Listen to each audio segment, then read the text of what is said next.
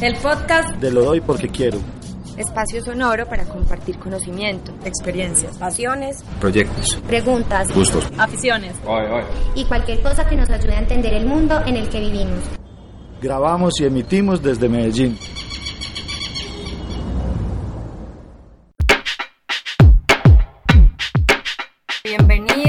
Bienvenidas a otro episodio del podcast de La Doy Porque Quiero. Estamos emitiendo desde Medellín. Estamos con Luis Echavarría esta noche. Él es uno de los, de los amigos o casi hermano, pues podría decirse, no sé si me atrevo a mucho, desde que, desde que nació o desde que estamos aquí experimentando en este formato de podcast, Luis nos aguantaba ahí pues como algunas de las transmisiones desde el estudio de la bruja Rizo y ya le llegó por fin el turno de, de pasar acá como invitado a contarnos un montón de cosas de sus creaciones. ¿Cómo estás, Andrew?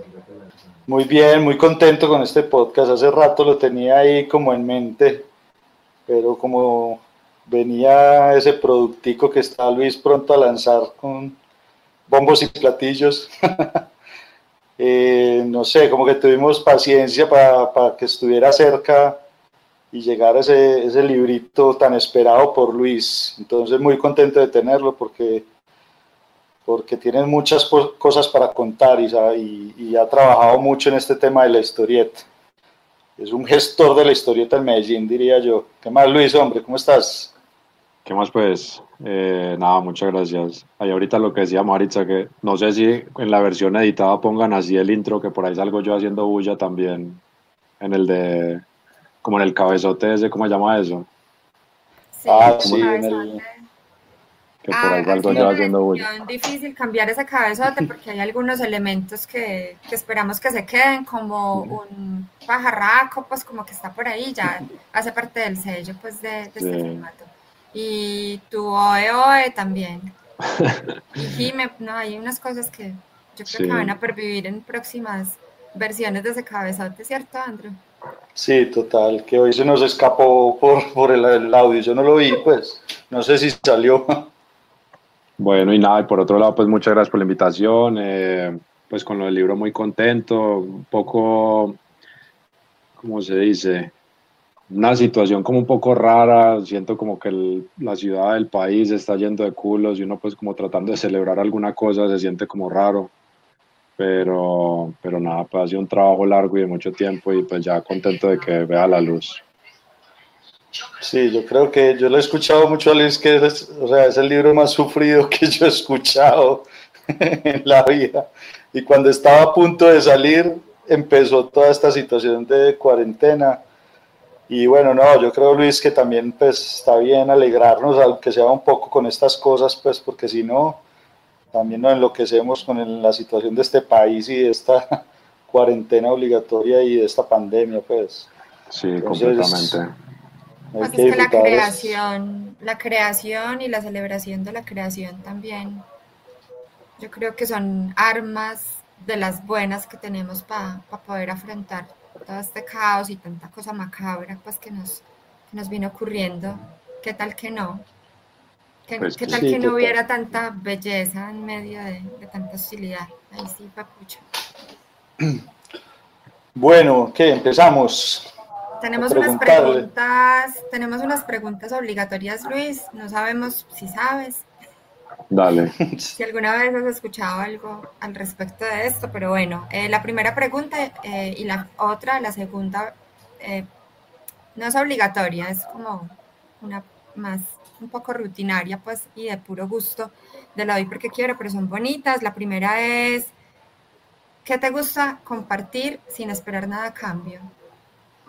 Yo siento que esa es un poquito condicional, eh, porque por lo menos necesito como un interés de, de, alguien, pero me gusta compartir sobre, sobre la historieta y yo lo llamo un poquitico, me gusta evangelizar sobre la historieta, pues, compartir sobre eso, pero no no, no, como no voy por ahí puerta a puerta, pero si, si la gente pregunta y le interesa, me encanta pues como hablar y compartir al respecto. Buenísimo. Bueno, la otra la dejamos para el final, ¿sí o Exacto, sí, al final le hacemos la otra. Eh, bueno, Luis, empecemos eh, con el espíritu de hoy, pues, que es este, este asunto de cómo llegas vos a la historieta. Contanos un poquito, pues, en esa época, que somos contemporáneos, pues, en la, esa época que la historieta, pues, no, no era lo que, local no era lo que más se produjera y, y, llegar a la casa y decir, bueno, yo, yo quiero estudiar historieta o quiero, era bastante conflictivo. ¿Cómo te fue a vos con ese tema? No, mal. el, a ver, eh, pues yo siempre, pues toda la vida he sido fan del dibujo, pues como me ha gustado el dibujo, las historias dibujadas, animadas, sea en revista, en televisión, sea como sea, no sé, hay algo ahí como que me enganchó y, nunca me pude zafar de eso. Eh, dibujaba pequeño, eh, mi abuela pintaba y pues eh, cuando nos cuidaba mi hermana y a mí, mi hermano todavía no había nacido, eh, pues nos ponía a hacer cosas. Ella nunca era como, pues era, era muy chévere porque era, mi abuela nunca fue como que usted tiene que pintar dentro de las líneas, tiene que hacer esto, tiene que, un carro es así, un árbol es así, este color es para eso, no, pues era una cosa como supremamente abierta y bueno, pues era entretenido lo que me, digamos que me, pues yo ya pensando como en retrospectiva, pues hace un tiempo era, mi hermana es mayor y, y, creo que más que el impacto de mi abuela era mi hermana, era como que ver cómo hacía las cosas que yo no era capaz de hacer todo el tiempo y yo era como que, fue pucho, o sea, como tener ese referente ahí todo el tiempo de que alguien hace pues, un mundo de cosas con el dibujo que yo no soy capaz de hacer y entonces era como siempre como yo, ¿por qué no? ¿Por qué no? ¿Por qué no? Y yo pues creo que traumatizado, seguí intentando, mi hermana terminó siendo abogada y yo pues eh, terminé haciendo historieta. Nada, ya así como en la, en la adolescencia era, o sea, me gustaba mucho el dibujo y, me y yo sabía y tenía como unos intereses, pero para mí siempre fue una inquietud cómo hacer las cosas y era como que muy, muy perdido en ese sentido.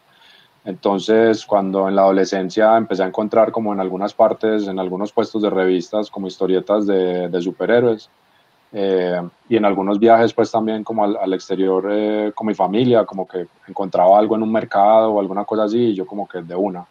Ni siquiera entendía bien el inglés en ese entonces, pero era una cosa pues como unas... Uy, perdón era unas imágenes ahí todas, eh, sí, pues yo caí así como redondo, porque eso es una cosa así como toda excitante, toda electrificante, esas imágenes así como de superhéroes y todos unos colores todos brillantes y, y unas cosas que uno ve ahora y uno dice, uy, qué cosa más horrible, pero era como una, una fórmula ahí como para engancharlo a uno y yo caí ahí. Y, Luis, te puedo interrumpir. Eso es una época en la que no había tanto acceso a cómic, pues como que lo que vos encontrabas en esos viajes era difícilmente localizable aquí en, en Medallo. No, inclusive allá tampoco, pues porque, o sea, yo era un peladito y era como uno dependiendo también como de los papás todo el tiempo, pues que lo llevan para un lado o para otro, no era como que, ah, no, si hay unas tiendas en tal, pues, cierto, o sea, si yo iría, yo voy y te rastreo las tiendas, quién vende, quién tiene, en ese entonces no, no era así. Y acá, entonces, en algunos puestos de revistas, y era una cosa súper difícil de encontrar, entonces una vez encontraba... Eh, no sé, en la librería del Inter, ¿cierto? O en la miscelánea 43 que está ahí a una cuadra de nosotros, que todavía existe, increíblemente ahí vendían como unas historietas. Y, em, y era como lugares así, como que uno encontraba en lugares así como súper de la nada y aparecía. Y entonces era como cazando eso. Y ya ahí, pues como cuando yo empecé como a consumir eso ya como más frecuentemente, me empezó a gustar y, y lo que hacía era como me gustaba el dibujo, entonces lo que hacía yo era como copiar pues era como un proceso como de asimilar la información, como yo dije, pues o sea, como para aprender a hacer esto, pues voy a copiar lo que es lo que hace pues, lo que hace esta gente. Y ahí hay una cosa muy tenaz porque es como pues no sé, como no hay ningún otro referente acá, es como decir, ah, no, me gusta el cine, me gusta el cine de Hollywood súper producido, ¿cierto? Extra producido, y yo lo voy a hacer pues como con una cámara de, no sé, lo, lo, lo, lo menos tecnológico posible con las cero herramientas ni nada. Entonces también es una cosa ahí como que eran muy buenas las intenciones, pero y, eso me sirve pues como para el dibujo, que fue una cosa en que me enfoqué también de alguna manera erróneamente pues enfocarme solo en el dibujo. Y ya cuando se iba acercando como la época de escoger alguna carrera, no, pues eso fue así como un, nada, no, pues fue como desastroso porque, pues no, eso no está acá. Yo no tenía ningún referente. Yo, pues, en realidad desde muy pequeño yo dije, yo quiero hacer esto. No sé cómo hacerlo. Entonces todo el mundo le empieza a embutir como que no, si le gusta algo gráfico, entonces eh, diseño gráfico, ¿cierto? Y también entonces yo caí en, en, esa cosa ahí, pues como lo que le va diciendo la gente, porque yo decía, no, pues que artes plásticas, no, artes plásticas es muy libre y muy inútil, yo quiero algo que me sea útil. Y, um, y bueno, terminé, entonces eh, salí del colegio así como más perdido, yo como que, ah, no, pues voy a hacer diseño gráfico, a ver y qué. Y en diseño gráfico me metí una estrellada así horrible porque no me gustaba ni cinco, era también una, pues yo también igual era pues como difícil y era muy radical, entonces yo dije como que no, detesto esto, como estar uno haciendo trabajos para darle gusto al profesor, para darle gusto pensar en un cliente. Yo quería hacer como trabajos para mí mismo, pues una cosa ahí como toda boba también, pues como todo puerto. Hice, nada, pasé como por la UPB, por la colegiatura, después por la Universidad de Antioquia. Estuve seis meses por fuera haciendo nada y, y después eh, terminé en Bellas Artes porque alguien me recomendó que Bellas Artes era un instituto en ese entonces, hoy es universidad pero era un instituto y era una cosa ahí como toda rara que dejaban entrar a cualquiera y coger las clases que quisiera, entonces yo empecé como ahí despacio y me fui encarretando y prácticamente pues como que renuncié a, a lo de, no renuncié, yo dije que lo, toda mi carrera de bellas artes, eh, de artes plásticas era como historietista de closet porque yo no le decía a nadie porque no quería que nadie se metiera con eso como por por miedo a todos, todos los estigmas pues que, que tenía o que creía, pues que también uno al, al, ser como tan reservado en ese sentido, pues como también los estaba como apoyando. Pero igual pues yo no le comenté a nadie nada, pues no le comentaba como a mis profesores de, en eso casi. Y, y nada, hice la carrera ahí pues como haciendo arte conceptual y, y pues fue muy tenaz también porque me gustó y encontré como en una manera de comunicación pues distinta a lo que yo eh, trabajaba y e inclusive sentí que pude haber hecho pues como una pues como crearme un espacio pues como en, en el ¿cómo se dice? Como en la escena local eh, de arte. Y, perdóname Luis. Dale. Eh, pues porque en ese camino que pasaste tan rápido, yo porque sé, el, en, en, la Universidad de Antioquia estudiaste biología, ¿sí o qué? Sí, el, yo, o sea, yo empecé entonces diseño gráfico eh, en Bolivariana, pero ni siquiera primer semestre, sino preuniversitario. Que a mí me, me pues, o sea, como que la evaluación y era como, ¿qué es diseño gráfico? Y yo, no, no tengo ni idea. ¿Dónde lo ve? Y yo, pues, no sé, yo, ¿por qué quiere estudiar? Y yo, no, pues porque me gusta esto, no sé qué más hacer. Entonces era como que, ah, no, pues mándelo. Y pues eso también como es un negocio ahí, eso es como, no, pues entonces eh, póngalo ahí a, engordar el preuniversitario.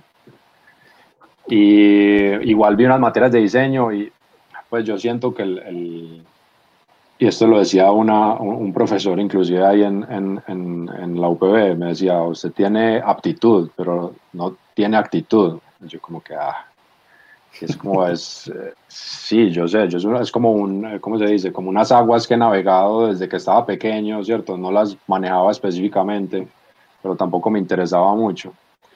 Entonces, eh, por las materias, también entonces, como les dije, era muy duro, las materias de no pude con las materias de relleno de la UPB, entonces eh, perdí el preuniversitario y terminé en la colegiatura, entonces después dije, no, voy a ensayar otra vez en la colegiatura. Y en la colegiatura me pareció así lo más horrible, pues era como otro enfoque distinto al de la UPB y era como que no, no me gustó. Una vez nos dijeron que no, se tienen que disfrazar, tienen que diseñar un personaje, hacerlo con papel periódico, tienen que disfrazar de él y desfilar y yo no.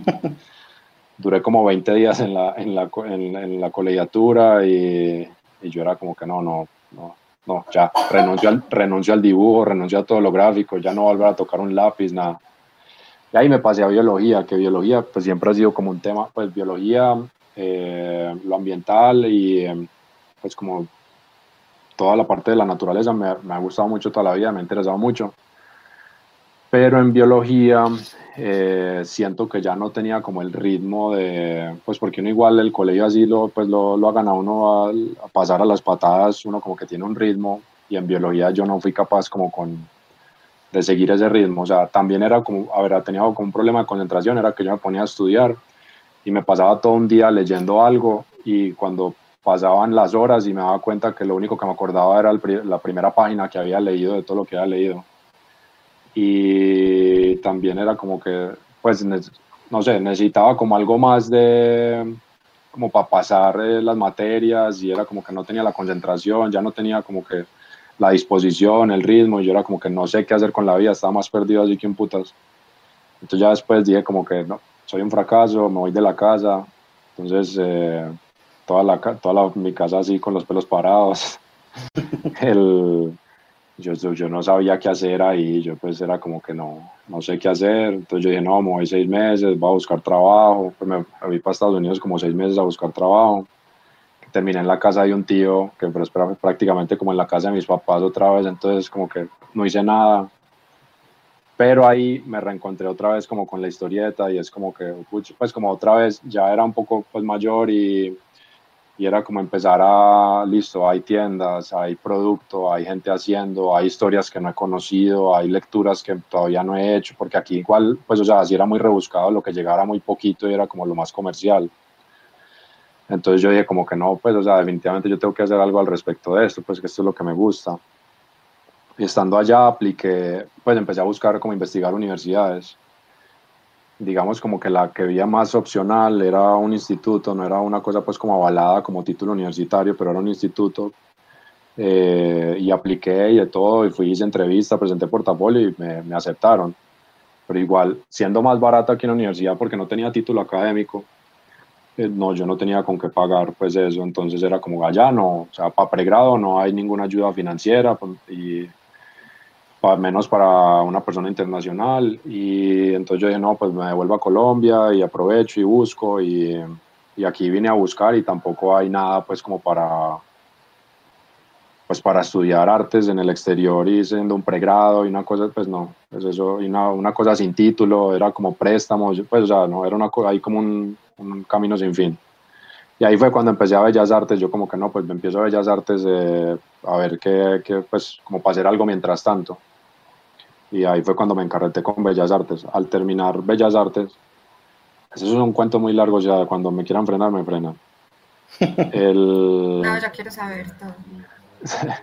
cuando yo terminé Bellas Artes y entonces yo terminé haciendo intervención en espacio público, o sea, como un discurso sobre el paisaje urbano, eh, sobre cómo los materiales, eh, los materiales gráficos de la ciudad, con eso pues representar la misma ciudad, pero terminé y, o sea, estuve en Salón Regional, exponiendo en el Museo de Antioquia, en, eh, en la Alianza Francesa, en Taller 7, y, pero yo igual era como que yo tengo esto de historieta, que, o sea, me siento bien con, con artes plásticas, pero, pero tengo esto, o sea, ¿cómo voy a dejar esto?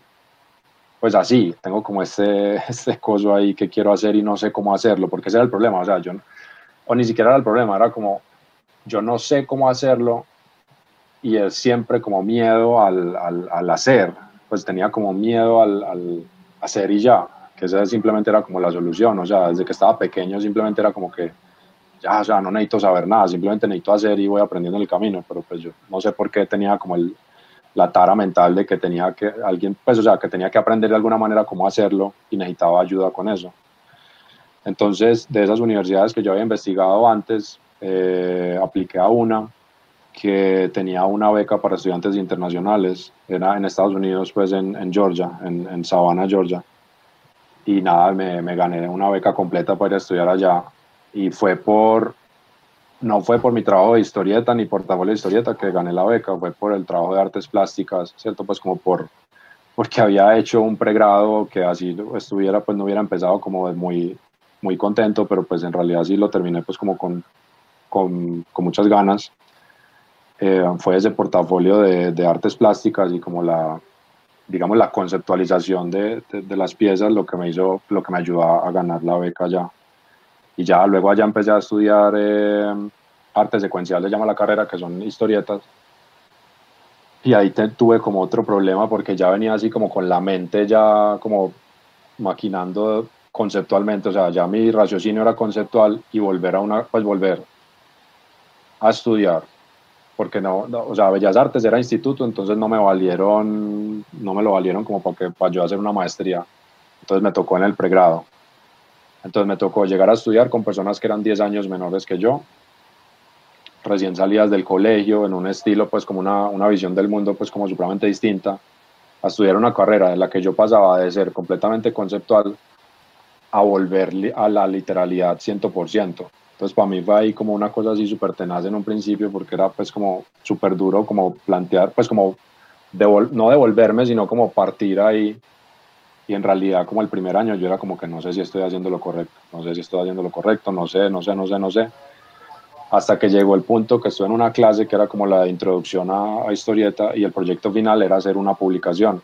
Era una publicación pequeña y yo pues por más que me gustara la historieta ya había hecho, había hecho páginas muy poquitas, muy, muy duro pues como porque me demoraba mucho y era pues como un esfuerzo súper super grande para mí, pero entonces hice una publicación pequeña y cuando ya hice todo el trabajo de, listo, la dibujé, la escaneé, la imprimí, la corté, grapé, ¿cierto? La armé y ya cuando vi el objeto físico armado y lo tenía en mis manos, era como que se disiparon así todas las dudas, como que, wow, sí, esto es lo que yo quiero. O sea, la satisfacción en ese momento de tener como un trabajo mío ya hecho publicación y era como que, wow, ya, o sea, ahí ya como que todo fue como supremamente claro para mí. Yo dije, como que ya, chao artes plásticas, chao todo, voy a hacer esto. De pronto en algún día volveré a hacer algo, pero creo que eso cada vez se vuelve más lejos porque es como creo que mi forma de, de, ya de, como de, asimilar los proyectos ya, ya, ya pues es distinta hace entonces. No ha habido este ninguna recaída desde entonces. En artes plásticas. Eh, bueno, otra forma de expresión que no sea la historieta. Eh, no, o sea, yo siempre, siempre pues como con el dibujo, ¿cierto? Y sigo haciendo pues como ¿cómo se dice? Como afilando las armas, entonces, nada, el dibujo como una, el dibujo como una forma de, no sé, de entretenerme, de practicar, de, es como de un ejercicio, algo así, pero entonces lo aplico de pronto entonces trabajos de ilustración, eh, sí, o libretas, o, o en muros, o otro tipo de cosas, pero sí, o, talleres también, pues, o sea, también me he metido como un poquitico con la pedagogía. Yo, yo tengo, pues ya se me empiezan a aparecer las preguntas por todos lados, sí o qué, pero quisiera hacerte una porque pues, yo acabo de volver pues a trabajar en un colegio, hace rato no lo hacía y tenía ganas, y, y se me ocurre, por ejemplo, un muchacho que esté ahorita en tu situación, que tenía como esa inquietud tan, tan arraigada pues con la historieta eh, a esa temprana edad, ¿cuál le dirías que sería el mejor camino en caso pues ideal pues de que pudiera estudiar historieta? Porque igual sabemos que, que, que es algo que no se puede estudiar, todo, pues carrera formal no existe todavía hasta donde yo sé, si me corrige si estoy equivocado. Pero entonces, ¿qué, ¿qué, consejo le darías de cómo llegar a, a volverse historietista?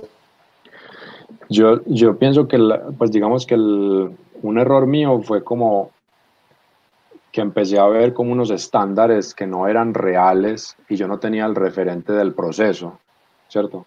Porque mira, por ejemplo, las otras personas que hacen historieta acá, eh, que la, la, hacían antes que yo, durante y todavía lo hacen, y es como, o sea, tuvieron el valor de echarse al agua desde súper temprano, eh, hicieron, produjeron, aprendieron y van evolucionando su trabajo. Yo pienso que para cualquier persona eso es lo que tiene que hacer, ¿cierto? Identificar cosas también, o sea, porque el caso mío era como que yo siempre era como profesionalizar el dibujo, pero era como que la parte narrativa no lo tenía como, pues pensaba como que no, eso, lo, eso viene después y eso no, eso no viene después, o sea, eso hay que, eso es como una tengo, estoy construyendo una mesa y cierto, y solo como que pulo una pata, una pata, una pata, una pata, y cierto, y las otras, las otras ahí abandonadas. Entonces, no, o sea, si alguien, pues, o sea, si para alguien así como, como en mi situación, es como simplemente echarse al agua, echarse al agua, hacer, yo pienso que eh, hay que, pues, como tener la humildad como de empezar en cualquier momento y, y es como listo, hago, publique, imprima, regale, venda, vaya a feria, ¿cierto? Pues como sería eso, es como hacer, o sea, pensar en el hacer. Y otra cosa que también eh, me parece muy importante es buscar colegas, como buscar a alguien, así no sean que hagan, o, pero tener algo, algo de retroalimentación, porque pues el oficio de dibujantes es, es de por sí pues como bien solitario y, y esta cosa de, de, uno hacer y como que, ah, no, estoy solo en mi casa y estoy haciendo así, pues como la obra más maravillosa del mundo y pues es más, lo más probable es que si es la primera cosa que haces va a ser horrible, ¿cierto? Entonces, como tener alguien que le diga, no, esto no funciona, esto no lo entiendo, así sea cualquier persona que, que lea, es como simplemente tener, sería pues como chévere, que eso es una cosa como que yo trato pues como de transmitir a la gente, es como que sí, yo tuve una experiencia académica, pero apenas estuve allá, lo primero que me di cuenta es que no necesitaba estar allá para hacer lo que yo quería hacer. Era como que uno simplemente como que hay que hacer y, y ojalá, y lo que falta un poquitico es como, como una sinergia entre personas. Que, que yo veo eso, pues que a mí en el momento cuando yo estaba pues como muy pelado, yo veía pues como los de Robody, en realidad no era una estética ni una temática que me, que me llamara mucho la atención, pero tenían eso, o sea, era un grupo de amigos que se relacionaban con, con el dibujo, con la música y tenía ahí se empieza a crear unas dinámicas en las cuales ellos van, eh, van pues, eh, creando producciones eh, y que van saliendo y se van, se van puliendo entre ellos. Eso me parece supremamente importante. Pues solo para agregar ahí, Mario, una cosita y es, bueno, hay una diferencia en esos tiempos tuyos y ahora y es la comunicación, ¿cierto? Ahora es mucho más fácil acceder a un universo de historieta local e internacional por muchos medios, pues. Pero Sí, ah, perdón, yo, ahí hay una cosita y es como que sí, o sea, está dependiendo también, pues está la información y estamos completamente bombardeados de información, o sea, todo está en internet. Pero es una cosa como que, que yo le digo a la gente, pues como cuando estoy eh, como compartiéndolos o enseñando pues como sobre historieta y es como que, pues miren, o sea, yo les doy unas herramientas, yo les comparto cómo funciona esto, pero es como si yo les dijera, miren, un carro se maneja así, ¿cierto? Esa es la información que está en Internet, ¿sí? Esa es la información que yo les traigo, es cómo se maneja un carro. Ahora, para aprender a manejar ese carro, usted tiene que saber coger el carro y manejarlo. ¿Sí? Entonces no se pueden quedar como con la información y ya. Esperen un momentico, ¿ustedes oyen como una música, un concierto como en el fondo de mi audio, no? un poquito, pero no es todo. Sí, no, pero, pero Espera, que yo creo que es que como que se van acercando. Un segundo. Le han llevado serenata Espera. No. Tú ibas a preguntar, Mari, ¿cierto? Sí. Mm, hay, hay bastantes personas que se han sumado a, al chat, al, al, streaming, perdón, por YouTube. Eh, tuvimos un, un corte ahí con Radio Libre otra vez, pero bueno, después les cuento. Em, y hay preguntas pues que ahorita te compartimos, Luis, ahí en el chat, mucha gente saludándote y bueno, tremenda fanática. Pero yo quiero preguntar otra cosa aquí, pues como ya medio desordenada, y es ¿qué más lees? Pues como seguro lees eh, cosas de superhéroes y, y cómics, pero eh, qué más te gusta leer y qué más, además de lecturas pues, o, de publicaciones, te alimenta y, y, te inspira en esa creación pues, de, de, esas historias que, son, que tienen pues, un sello muy particular y casi que las personas que más saben de historieta pues, acá en Medellín y en Colombia pueden reconocer pues, como seguro la línea gráfica, pero además el tono, pues como de, tus historias, de las historias que contas. Entonces yo tengo curiosidad, ¿por qué otras cosas te gusta ver, escuchar, leer? Sí, el, pues yo ya no, casi no leo pues historietas de superhéroes, era pues como cuando estaba pequeño, yo fui como, pues como, no sé si superar, sino como que me fui cansando de eso. Em, diferente pues como historieta eh, que consumo. Em, para la lectura me cuesta un poco como entrar a, como a leer de todo, pero sí pues estoy leyendo todo el tiempo. Lo último que leí que me habían recomendado por, eh, por la temática del libro que estaba haciendo, La Vorágine, que nunca la había leído y pues fue como lo último que leí. Me gustan como esas historias de, de perdidos en la selva, que eso estuve leyendo pues como últimamente, eh, intermitentemente mientras hacía el libro también. ¿Qué más? Creo que lo, de lo que más recojo información de pronto es más que todo como del cine. Pues eh, como que recojo ciertos referentes de ahí como de, y series de televisión y cómo contar historias y, y cómo elaborar, eh, pues como que siempre estoy como pendiente de eso, de elaborar diálogos, películas, cómo habla la gente, cómo resuelven los conflictos, en ese tipo de cosas. No sé si respondí bien a la pregunta. No, no hay malas respuestas ni buenas, es curiosidad. Eh, y otra pregunta que empato con esa es cuando empezaste pues como con, con enseñar ya, en qué ambiente. No sé si has enseñado vos en, en, universidades o si empezaste fue como con talleres pues como más autogestionados o cómo ha sido esa experiencia de compartir pues como tus saberes y, tus técnicas y, tus procesos. A ver, no, una, pues una cosa que, que, lo que, pues Andrés, la pregunta que Andrés hacía ahorita, pues como que si yo pensaba en alguien como en una situación como la mía, y, y, en realidad eso fue como lo que me motivó a mí como a compartir, o sea, yo desde que fui, yo era como que, desde que me fui, yo era, yo, yo quiero volver y, y, y, quiero como, si hay alguien que esté como en mi situación, quiero compartirle esto que recogí, ¿cierto? Que quiero como que, que pasen cosas con la historieta acá, o sea, a mí no me interesa como que no, yo voy a hacer historieta y ya, a mí me interesa como que, que, la gente publique, que la gente haga, o sea, ver más trabajos, ver, ¿cierto? Eh, entonces eso fue como mi, mi, mi, motivación en un principio, es como yo quiero, yo quiero que pasen cosas, quiero que pasen cosas, no me considero, he terminado como con, con gestión, ¿qué Andrés? He terminado pues como metido un poquitico en gestión, pero yo no diría que gestión es lo mío pero sí quería como compartir, como tratar de alguna manera que pasaran cosas alrededor de la historieta. Entonces cuando yo volví, yo pues eh, traté de buscar trabajo pues como por todas partes, es una cosa muy tenaz porque acá nadie responde un correo, nadie, nadie responde es nada. Es que estoy teniendo problemas como con la, con la Hola, cámara y que... Sí, tienes como mala la señal. Acuérdate de bajar ahí de pronto la calidad por si acaso, o si eso te quedas con la cámara y vamos conversando mientras mejora la señal. No, se fue otra vez. Bueno, ah, se está cayendo del todo. Sí, se está yendo del todo, pero ya volverá. ¿Qué decías? Entonces era como una, o sea, era una idea que yo tenía como, o sea, yo listo, yo estoy recogiendo como una experiencia, es un conocimiento y quiero llegar a compartirlo, ¿cierto? Entonces lo primero que yo busqué, pues obviamente era como, pues yo pensaba como en crear un taller, pero pues también como que no, pues antes, cuando pasé eso, yo me imaginé como, pues de pronto, o sea, eso es una, una carrera que hice en una universidad pues como reconocida de arte y diseño, eh, de pronto a alguien le interesa, alguna universidad, le escribí a todo el mundo, nadie, pues, o sea, como que no. ¿Qué Andrés? Qué pena, qué pena con ustedes que aquí se robaron unos cables este fin de semana del internet y estábamos sin internet y teléfono y yo creo que sigue ahí trastabillando, pero bueno, creo que ya lo solucioné. Que me disculpan ahí. No, ahí ya te, te, escuchamos. Igual acuérdate ahí de bajarle la calidad a la cámara. Y allí... Sí, ya estoy en eso. Ah, buenísimo. Entonces nadie escribía, nada, sí, nadie respondía. Bueno, pues no, o sea, de, de, de, universidades no, pues o sea, yo traté de contactar varias universidades por varios lados y eso como, no sé, eso es, es demasiado, pues me pareció como súper difícil entrar.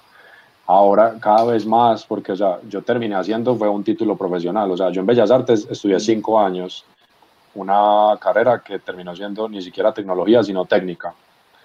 Y allá sí hice pues como el título profesional. Pero entonces acá pues le piden a uno pues como PH en, en no sé, como en ciencia de nuclear, una cosa así pues como en, y, y me, a mí me, me, me, exaspera mucho pues como esas, esas cosas, pues como y eso pasa aquí, pasa en cualquier parte y es como que la gente estudia y obtiene un título y ese título es para quedarse en la universidad dando clase y tiene un trabajo gar garantizado y es como, pues no les interesa, pues no, siento que no hay interés de que entren cosas nuevas a la universidad, como que entre experiencia, entonces es como, o sea, no se evalúa eh, un trabajo por experiencia, sino por, por, los títulos que tengan y a mí me parece muy cansón eso, entonces yo decidí pues como montar el taller por mi propia cuenta eh, al principio fue un fracaso completo, solo apareció una persona. Yo ahí había hecho dos días a la semana, uno, pues, eh, dos, sí, dos veces a la semana. Un proyecto como de seis meses, como de, o de un año, partido en dos semestres, una cosa así. Yo en peliculado, ahí solo apareció una persona, que era el, el novio de, de una cuñada, y eso que yo le dije que no me tenía que pagar. Entonces, eh, yo pues ya después como de un mes, yo como que no, sabes que no, esto así con una persona solo no, no va a funcionar, espérate, yo replanteo. Y bueno, yo pues con la idea, con todo el programa, pues como con todas las ganas y, y una vez me, eh, Daniel Jiménez de Entre Viñetas me invitó a dar un taller en Explora a un grupo de ilustradores e ilustradoras de la ciudad. Y yo, ah, bueno, listo. Y ahí conocí una pelada eh, que se llama Daniela Hoyos, que es una ilustradora. Y ella me dijo, Luis, pues y yo conté más o menos como que, que, había tratado pues como de enseñar esto, pero pues que había fracasado. Pues obviamente, o sea, yo nunca he tenido Facebook, ¿cierto? Llevaba seis años viviendo por fuera de la ciudad. Todos mis conocidos eran como, pues de los conocidos eran de artes plásticas prácticamente. Y yo llegué a repartir volantes entonces eso era como que no, ya, o sea, estoy así como, primero pues súper anticuado, súper ineficiente, no, todavía tengo esos volantes por acá, así, porque los voy a sacar una litografía y saqué no sé cuántos mil. Entonces esta pelada llegó y me dijo, Luis, me interesa. Y yo le dije, ah, bueno, no, pues de uno, o sea, yo quiero volver a ensayar, pero pues todavía no, no sé qué tengo que hacer como para recoger gente. Entonces me dijo, ¿cuánto necesitas? Yo pues empezamos, pues yo empiezo con cinco. Ah, bueno, y ella se consiguió, se consiguió cinco personas y ahí empezó como en realidad la primera chimenea oficial, pues ya con gente. Ya después hizo una convocatoria, eh, los amigos de, de, por estos días me, me, prestaron el espacio, ellos también me ayudaron pues como a hacer un poquito de, convocatoria y, y, empezó como a llegar gente. Y fue pues un proceso muy bonito porque pues no fue inmediato, y era como una cosa que iba, que iba creciendo paulatinamente porque la, la, la, el, proyecto mío que tenía era como, eh, digamos, transmitir esa, esa sensación que me dio a mí tener un proyecto hecho por mí, tenerlo publicado. Entonces yo siempre lo tuve como listo. Una la finalidad del taller es como que cada quien haga su publicación. Entonces ese primer año solo una persona terminó la publicación y la terminó ya cuando se había acabado el taller, entonces yo pues, yo, pues listo, pues yo quedé muy contento con la persona, pero pues no se hizo nada. Al año siguiente otra persona de ese primer taller, pues como a mitad de año, digo, no, bueno, ya terminé la mía, ¿cierto? Yo listo.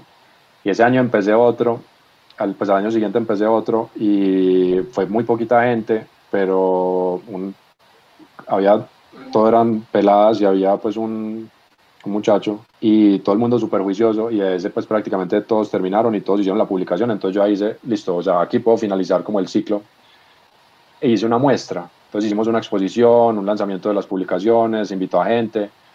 Y en ese momento cuando había un público como digamos eh, periférico que más o menos se había enterado pero como que no había, no se había entrado, no había entrado ni, ni había pues tímido pues no sé, o sea la gente como tímida al ver el proceso, al ver los resultados, al año siguiente se hizo la convocatoria otra vez para otro taller y ahí ya se llenó, ¿cierto? Y ahí pues eh, lo terminé haciendo cuatro años, ¿cierto? O sea, cinco con el fracasado, pero pues cuatro años. Y fue una cosa muy bacana porque ya la gente que iba era prácticamente porque veía los procesos anteriores y quería como sumarse a eso. Entonces ya tenía como una disposición como mucho más clara de que va a haber un resultado final y, y, y pues se va a hacer un trabajo pues ahí eh, pues un, un, trabajo más claro. Vos pones en términos de, de, fracaso la no publicación. Podemos hablar un poquito de auto, de esa autopublicación que yo creo que ha sido pues como una cosa muy importante también en tu carrera, no sé cómo Ah, ya, ya, ya. No, no, pues yo digo fracaso pues como el taller, ¿cierto? Como que yo tengo pues como unas, eh, digamos unas metas, pero, pero igual yo no me voy a poner ahí pues como a pues, no sé, yo tengo, pues, a ver, ¿cómo se dice? Eh, mi forma de ver las cosas es que cada quien hace lo que quiera, ¿cierto? Y a mí me gusta mucho como este taller, pues como autogestionado, porque es como el que está, pues está porque quiere, o sea, no está por una nota, no está por un crédito, yo no doy diploma, ahí me llegan y me preguntan por diplomas y yo soy como que suerte, pero el, o certificado, esas cosas, la gente que está, está porque quiere, porque quiere aprender algo, porque le da curiosidad, entonces ahí pues pasan varias cosas, o sea, hay una gente que es como que, ah, sí, dibujos, historietas, me encanta, tan, yo quiero, pero en el momento en que se da cuenta que es un trabajo duro y pues todo el mundo, o sea, o estudia, o trabaja, o tiene otras cosas para hacer, pues, o sea, no me ha llegado hasta ahora el primer, el primer heredero o heredera que no tenga nada que hacer y se pueda dedicar 100% pues como a, a eso. Entonces es una cosa como que yo pues nada, la gente le hace hasta donde pueda o hasta donde quiera, si no he encontrado pues alguien como que quiera hacerlo y terminarlo, pues ya eso es cosa de ellos, pues o sea, yo no me voy a meter ahí pues como con nadie. Pero fue pues como un crecimiento paulatino. Lo de la autopublicación, ah, no sé, es que yo pues como siempre como tan desde como desde pequeño y es eso, o sea, es que uno no tiene como referentes, yo no tenía como referentes, no tenía nada, lo que veía era una cosa como súper, unos productos ahí súper acabados, eh, y era como, pues son editoriales, siempre hay un respaldo, es como que no, es que uno tiene que trabajar para una empresa, para una persona, para una editorial, ¿cierto? Entonces como que en algún momento yo llegué como que, pues, ¿cuál es la buena? O sea, es papel, ¿cierto? O sea, yo lo puedo hacer por mi propia cuenta pero aún así no lo hacía, que era otra cosa pues como rara.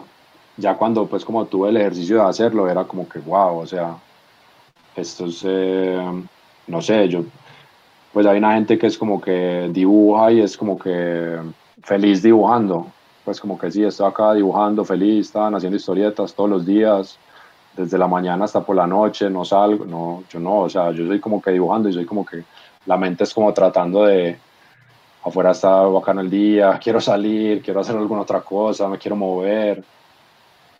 Lo que me mueve más a mí son los resultados. Entonces el, el tener ya un trabajo terminado en realidad es como lo más eh, motivante para mí. El, el, dibujo en sí, pues o sea, a mí me gusta dibujar, pero siento que historieta es, es mucho trabajo, o sea, uno tiene como que, que tener tantas cosas bajo control que es un poquito estresante y tensionante a veces. Entonces es como el, disfruto es el, el, resultado, el producto y para eso para mí se volvió como las autopublicaciones. Que yo, que yo ya, a mí ya me da pena preguntar porque de pronto ya han hablado en ese tiempo que me salí, pero bueno, si, si, ya respondiste me, me dicen.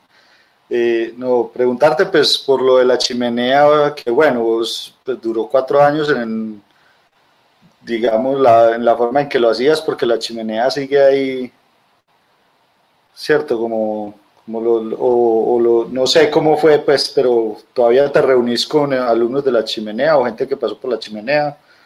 Entonces, como hablar un poquito de eso. Y todavía mucha gente se pregunta si la chimenea va a volver. ¿Qué, qué tenés para decir al respecto? Eh, bueno, empiezo por esa y ahorita vuelvo a la primera. El, a ver, la última que di, yo pensé como que no, lo voy a hacer como por un tiempo limitado. En realidad, pues yo como que, el, pues también, yo no sé si súper perezoso o qué, pero cuando empecé a ver que sí salían publicaciones, era como que, pucha, lo logré. Pues como que esto que quería pasó. Y era como muy, pues muy contento por eso. Y era como que, bueno, ya, pues, o sea, como que de alguna manera descansé, como que, o sea, hay gente publicando, o sea, es digamos que en la ciudad prácticamente no estaba pasando mucha cosa y que una vez al año salieran ocho publicaciones nuevas de historieta con unos, digamos, estándares, eh, pues que obviamente es el trabajo personal de cada uno y el primero, pero estándares como de publicación, como un poquitico de autopublicación, como más elevados después, fuera de la fotocopia. Era como que bien, qué chimba. Eh, pero el último año yo estaba ya como, pues como cansado, o sea, estaba en una situación como difícil. Eh, el año anterior había hecho como apuestas y apuestas era como que me habían deudado, por ejemplo, con, eh, me habían deudado para, para, terminar proyectos, para publicar, para hacer una exposición, para, y era como que, como que nada daba resultado. Entonces yo dije como que pues, o sea, no, no estaba resultando trabajos de ilustración y entonces ahí estaba así como súper mal económicamente y me metí que afortunadamente también en mi familia me dieron una mano, me metí a trabajar en una empresa de, de un tío y una prima, pero era una cosa, pues sea, que yo estoy súper agradecido con ellos, pues como por haberme dado la mano, pero era una cosa como que era demasiado, o sea, no sé, es como demasiado, uno queriendo hacer algo más y estando todo el día en, en, en un oficio distinto, que tiene como que viene consigo con otras responsabilidades y otros pues unos niveles de estrés que yo no, de los cuales no estoy acostumbrado. Eh, y era como y esta y ese era fue el último año que di la chimenea y yo sentía como que, que ya no estaba dando lo que como lo, todo lo que yo quería dar. Era pues en realidad me, me costó trabajo pues como esa, esa parte de, de, dar esa, ese último taller Entonces yo dije como que no, yo ya pues, yo quería, quería, no quería hacerlo para siempre, o sea, no quería volverme, que uno, una vez un, de, por estos días he hecho un tiro de que, que no, que, que, la escuelita de cómic del profe Quique, que es mi otro nombre, pues mi segundo nombre era un apodo que tenía cuando estaba pequeño. Y era como eso, o sea, yo no quería que se volviera como, como que sí, ahí está, una escuela, ¿cierto? Ahí hay una escuelita y ahí está. No, o sea, yo quería transmitir un conocimiento y siento que de alguna manera lo, lo hice de pronto vuelvo, no sé, o sea, esa era la última, pero y inclusive pues hablando también con la gente de la chimenea, pues como que me dicen como, pues de cómo se sintieron ellos y como lo, lo de, de, alguna manera cómo ha cambiado pues como el oficio de ellos a través de un taller de esos, pues de pronto, no sé, de pronto lo replanteo, de pronto en temas, de pronto más cortico, no sé, de pronto hago algo, pero por ahora no. Y lo que está pasando en este momento que era lo que hablaba desde un principio, pues como de lo, de lo académico. O sea, yo tuve una experiencia académica, pero no es la experiencia académica la, digamos, lo más valioso. O sea, todo el conocimiento está ya afuera, a la mano de todo el mundo. Entonces, lo que quise proponer era una estructura más horizontal y menos piramidal. O sea, yo no quiero estar a la cabeza, yo no quiero ser pues, como el profesor, no. Yo quiero un grupo de trabajo donde yo tenga eh, compañeros, compañeras, o sea, como gente con la que yo pueda trabajar y pueda discutir. Y eso es más o menos como un experimento que estamos haciendo, que yo le he dicho pues como a otras personas que hacen historietas, que pues que quiero hacer primero el experimento. Entonces esto es con gente, los primeros que invité fue a gente que eh, hicieron la chimenea en los años pasados, que hicieron la chimenea y que sacaron una publicación, ¿cierto? Pues en su mayoría. Porque ese era como el, digamos, el, ¿cómo se dice? De alguna manera el cerrar el, ciclo del taller que yo estaba dando era sacar una publicación y también era una cosa pues como de, de, interés de las personas pues como de compromiso, ¿cierto? Era como que entonces estas como las personas como que, pues, que digamos asumieron más en serio el, el oficio de, de, hacer historieta. Entonces les propuse como hacer un grupo de trabajo en el cual, eh, no sé, generáramos dinámicas para, para trabajar juntos, no para, para yo enseñarles cosas, pero porque entonces pues de pronto un día puedo ser yo, un día puedo yo hablarles de algún tema, pero otro día puede ser otra persona que hable de un tema que, que son fuertes, ¿cierto? Eh, hacer proyectos en común. En este momento estamos haciendo una antología, hicimos un trabajo de eh, como editorial, pues porque ya hemos hecho dos antologías, pero siempre es como que, ah, no, listo, tan, este, es este es el tema, esta es la fecha, manden esto, tal cosa, y como que no había ningún trabajo editorial. Entonces, no, esta vez listo, bueno, cada quien va a hacer eh, eh, su historia y la vamos a criticar entre todos. Entonces es como cada quien tiene que presentar su historia y las personas reciben críticas y todo el mundo recibe críticas y pues todos dicen esto funciona, esto no, hay que mejorar esto, hay que corregir aquello, está bien hacer trabajos en los cuales hacemos eh, club de lectura, entonces es como que listo, vamos, cojamos un, libro para leer y vamos a, a discutirlo, eh, no sé, y así como generar ejercicios, crear cosas, pues como eh, crear dinámicas en las cuales no haya pues como miedo a presentar trabajos. La idea también era como que todo el mundo que está ahí pues que tenga trabajos de historieta y que los lleve para discutir, ¿cierto? Es como pues lo que decía ahorita como el oficio solitario del dibujante, o sea, que no, o sea, hay que sacarlo, hay que, hay que, hay que ponerlo a discusión, hay que, hay que criticarlo, hay que, hay que revisar, o sea, no puede ser una cosa como que no, sí, es que yo hice esto solo y, está muy bien y soy genial y lo voy a publicar, ¿cierto? No, o sea, y también como herramientas para hablar del trabajo de uno, o sea, es como listo, o sea, cómo me expreso yo de mi trabajo, que yo soy petardo, pues, yo soy súper petardo para eso el cómo me expreso de mi trabajo. Entonces eso en este momento está, es, ese es como el proyecto con la chimenea.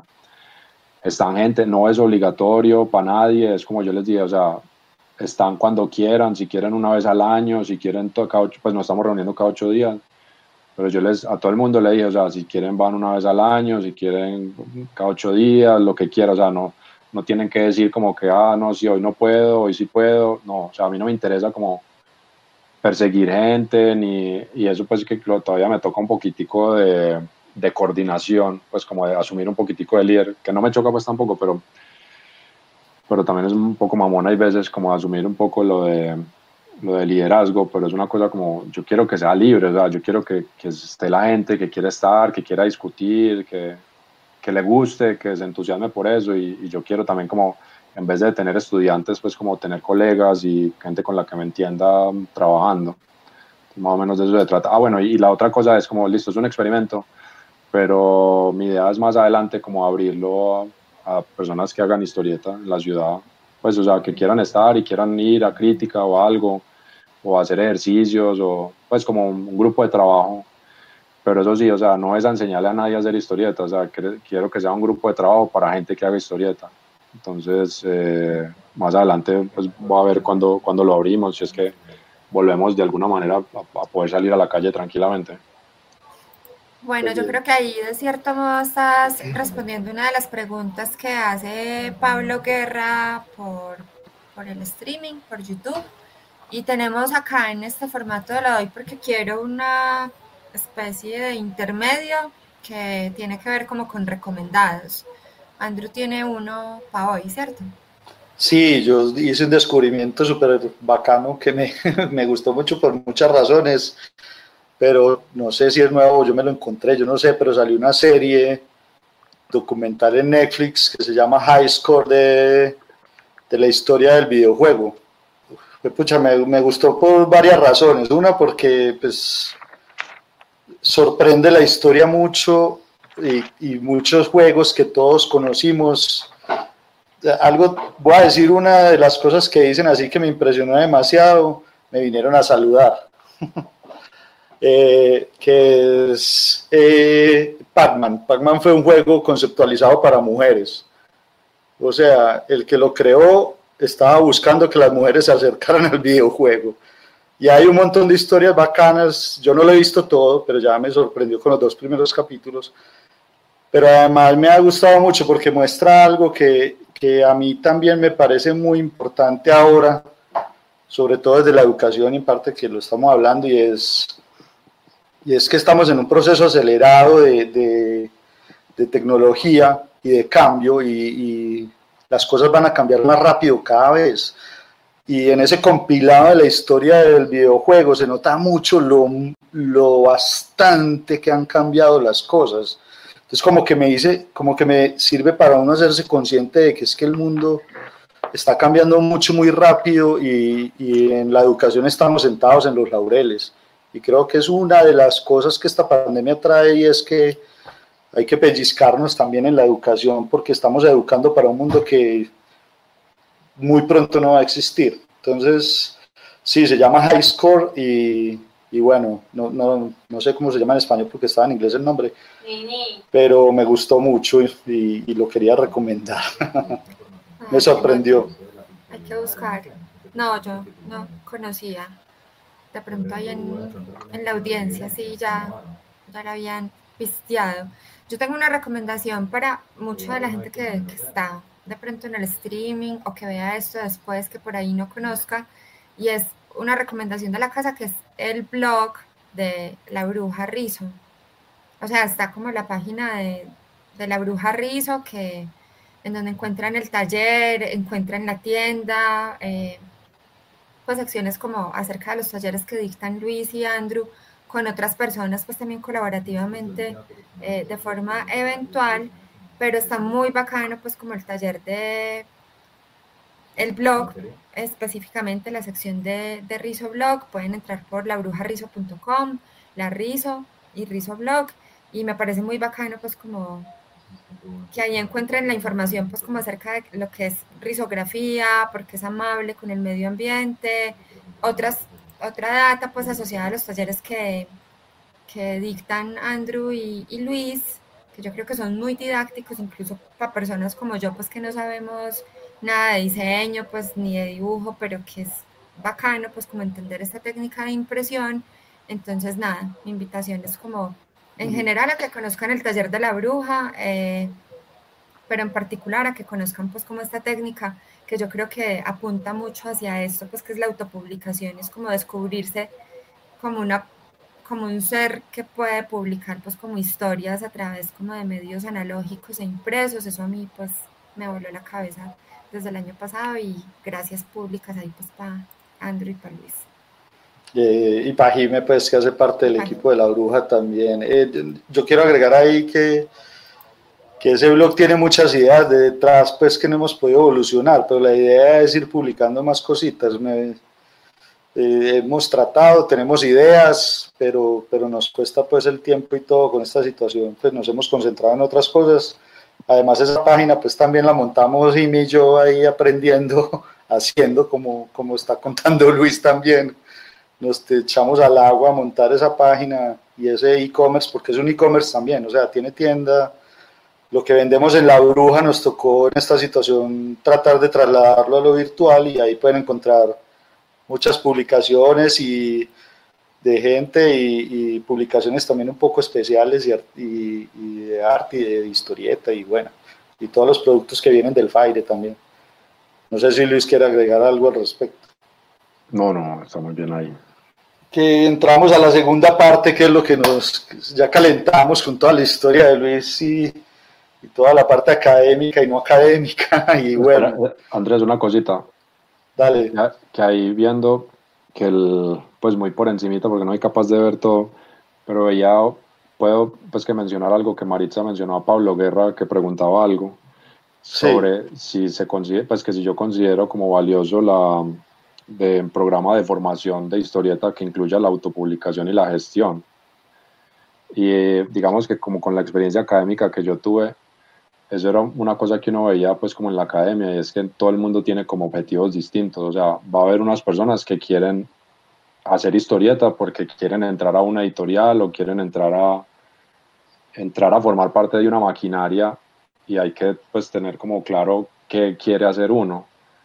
Sea, a mí me parece como que la, la, la experiencia de autopublicar pues es supremamente importante sea cual sea pero ya depende también como de las personas hasta dónde quieran llegar, o sea, si hay personas que quieren, que les interesa más como la publicación independiente, la, la publicación autogestionada, me parece que es definitivamente pues como algo necesario, pero si hay una persona que, pues si hay alguien, digamos que, como pasa en la historieta comercial en Estados Unidos, que simplemente quiere ser un dibujante, no le va a servir de nada pues como autopublicar, pues como la, la experiencia de autopublicar, porque simplemente quiere ser una herramienta para un escritor y poder dibujar.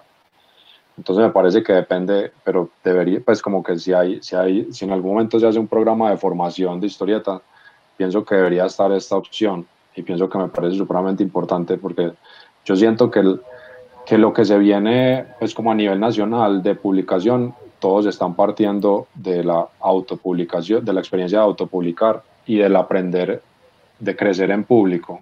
Entonces eso también me parece supremamente valioso. Y decía pues como de, de que qué pensaba de los cómics en grupo y no sé, yo pues soy como muy controlador, entonces le hemos hecho, hemos hecho como experimentos, pero hasta ahí, no sé, pues yo, yo en realidad pues eh, he tenido la experiencia de trabajar con Pablo, que es guionista para unos trabajos por encargo, me parece pues que, eh, que ha funcionado muy bien, pero de trabajos en grupo no, no sé, pues tiene que ser como una gente con la que uno se entienda más que como un trabajo, o sea, es como que haya cierta compinchería, como que uno pueda como descacharse sin que, que eso me pasaba, por ejemplo, como cuando jugaba fútbol pequeño, que siempre que uno se descachaba y era como los mejores amigos, eran como que lo hacían sentir a uno como un culo. Era como, pues qué caspa uno jugar fútbol así, como que, ya, este es mi amigo y me está, me está puteando porque me descaché, es como que no, como mierda. Entonces sería como una dinámica así, como que si va a hacer una cosa en grupo, es como que, ah, pues que haya un, un ambiente, pues como un, un, ambiente de experimentación que sea pues como abierto a, a los errores, a equivocarse, a, a ensayar cosas. Y ya, perdón, quería hacer eso. No, Hay otra pregunta. Eso tiene... Para que cerremos esta parte, se me ocurrió lo mismo que vas a hacer tú, que es, hagamos las preguntas que hay de ese primer bloque y cerramos ahí y arrancamos con lo otro. De una, y Luis ya, ya evacuó pues dos de Pablo Guerra y otra que hacía al, más al comienzo eh, Leonardo Mesa es porque es importante producir proyectos análogos o impresos en estos tiempos en los que tantas cosas indudablemente pues están migrando a lo digital o ya migrar. yo pienso que es como para, no sé, o sea, pues a mí, y, bueno, eso es que yo pues también soy como viejo, entonces es como el, pues me hace falta como el físico, ¿cierto? O sea, por más información de la que uno esté pues, eh, bombardeado por internet, es como que yo necesito tener algo físico. Y ah, una vez en una conversación con, con, un artista brasilero que vino acá, él decía como que sí, o sea, Instagram es una nota y uno ve un mundo de trabajos y una gente muy tesa, pero uno siempre es como que, ah, ya viste el trabajo de este Instagram, eh, ¿el de quién? Ah, no, el de, no me acuerdo cómo se llama, no, uno muy, muy, muy teso, pero no, no sé cómo se llama. Y es como que, exacto, o sea, es una información ahí como tan, no sé, como que tan efímera que uno no estaba captando nada y el hecho de uno tener un objeto físico, un referente, pues eh, hay una pues me parece que hay una conexión un poco más profunda. También en cuanto a todo se puede ya, todo, todo está en internet. Entonces es como, ¿qué hace que valga la pena gastar papel, gastar tinta, gastar una producción, grapar, doblar, ¿cierto? Encuadernar, eh, trabajar con una litografía, con una risografía, con una fotocopiadora. Es como, eso obliga a la gente un poquitico como a, ya está todo ahí afuera, o sea, ¿por qué me a tomar el trabajo de hacer algo físico? Y es como, entonces hay también un poquito de depuración en cuanto al, al material físico, al material virtual, es como que cada, cada tipo de material pues se va acomodando mejor como en su, en su hábitat y el físico cuando viene y cuando viene autopublicado pues uno siente que viene también como con sudor y lágrimas de la persona que lo hizo, viene como con, una, pues como con un amor por el oficio y, y no sé, eso me parece de alguna manera valioso también. Total, entonces ahora sí hay un montón de felicitaciones pues ahí Andrew para Luis, eh, mucha gente que ya sabe pues del libro que ya casi sale, entonces Andrew sí. Sí, quería, Quería agregar algo ahí de, de, de, lo que está diciendo Luis, es que en pantalla, me ha parecido últimamente que en pantalla también es como que cuando uno tiene el objeto y pasa con lo que vamos a hablar ahora con el libro y es que, o sea, en pantalla todos vemos colores distintos, así creamos que no, pues nos estamos viendo como uno nunca ve, nunca sabe cuál es el color real o, o la, las dimensiones son otro tema, que cuando uno está en pantalla todo tiene una dimensión de la pantalla, pero lo físico entonces a veces cuando uno ya lo ve real es como, wow, yo no me lo imaginaba así de grande, no me lo imaginaba de ese color, yo lo veía distinto, etc. Bueno, lo que nos trae entonces hoy también es esto que por fortuna lo tenemos por aquí. ya salieron las, ya llegaron las primeras copias y no, yo, yo no sé, podríamos empezar diciendo en qué momento nació Liborina, Luis. Y no sé si se llamaba así tampoco, pues, pero pero ¿en qué momento empezaste vos este proyecto que, que es el que nos junta ahorita hoy ya por fin en el podcast? Listo. El, el proyecto es eh, de alguna manera vergonzosamente largo. el, pues, o sea, con susto de que tanto remojo lo haya vinagrado, pero bueno, pues siquiera está ya afuera. Ya no tengo ya control de eso. Pero en, en, realidad empezó cuando estaba viviendo afuera, eh, cuando estaba terminando la universidad, pues estudiando arte secuencial, historieta, así se llamaba pues la carrera, perdón. Tenía un profesor que apreciaba mucho, que era como muy enfocado en esta parte de la autogestión, de la autopublicación, de, del, del hágalo usted mismo. Y pues era como mi, mi mentor. Y me hizo una exagerada mala recomendación y era como que, ah, no, Luis, ya usted tiene nivel pues como para contar historias, o sea, ¿por qué no hace una novela gráfica? Y yo como que, ah, sí, ya tengo, ya estoy como para hacer una novela gráfica.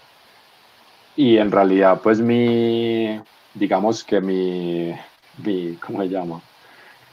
Mi forma natural de contar historias no son largas, son historias cortas, pero por alguna razón yo me comí el cuento y dije como que, bueno, no, entonces voy a hacer esto y empecé en el 2010, hace 10 años exactamente, a, yo dije, bueno, voy a contar una historia. Esa historia nació de, bueno, a ver, denme un segundo, yo les muestro una cosa.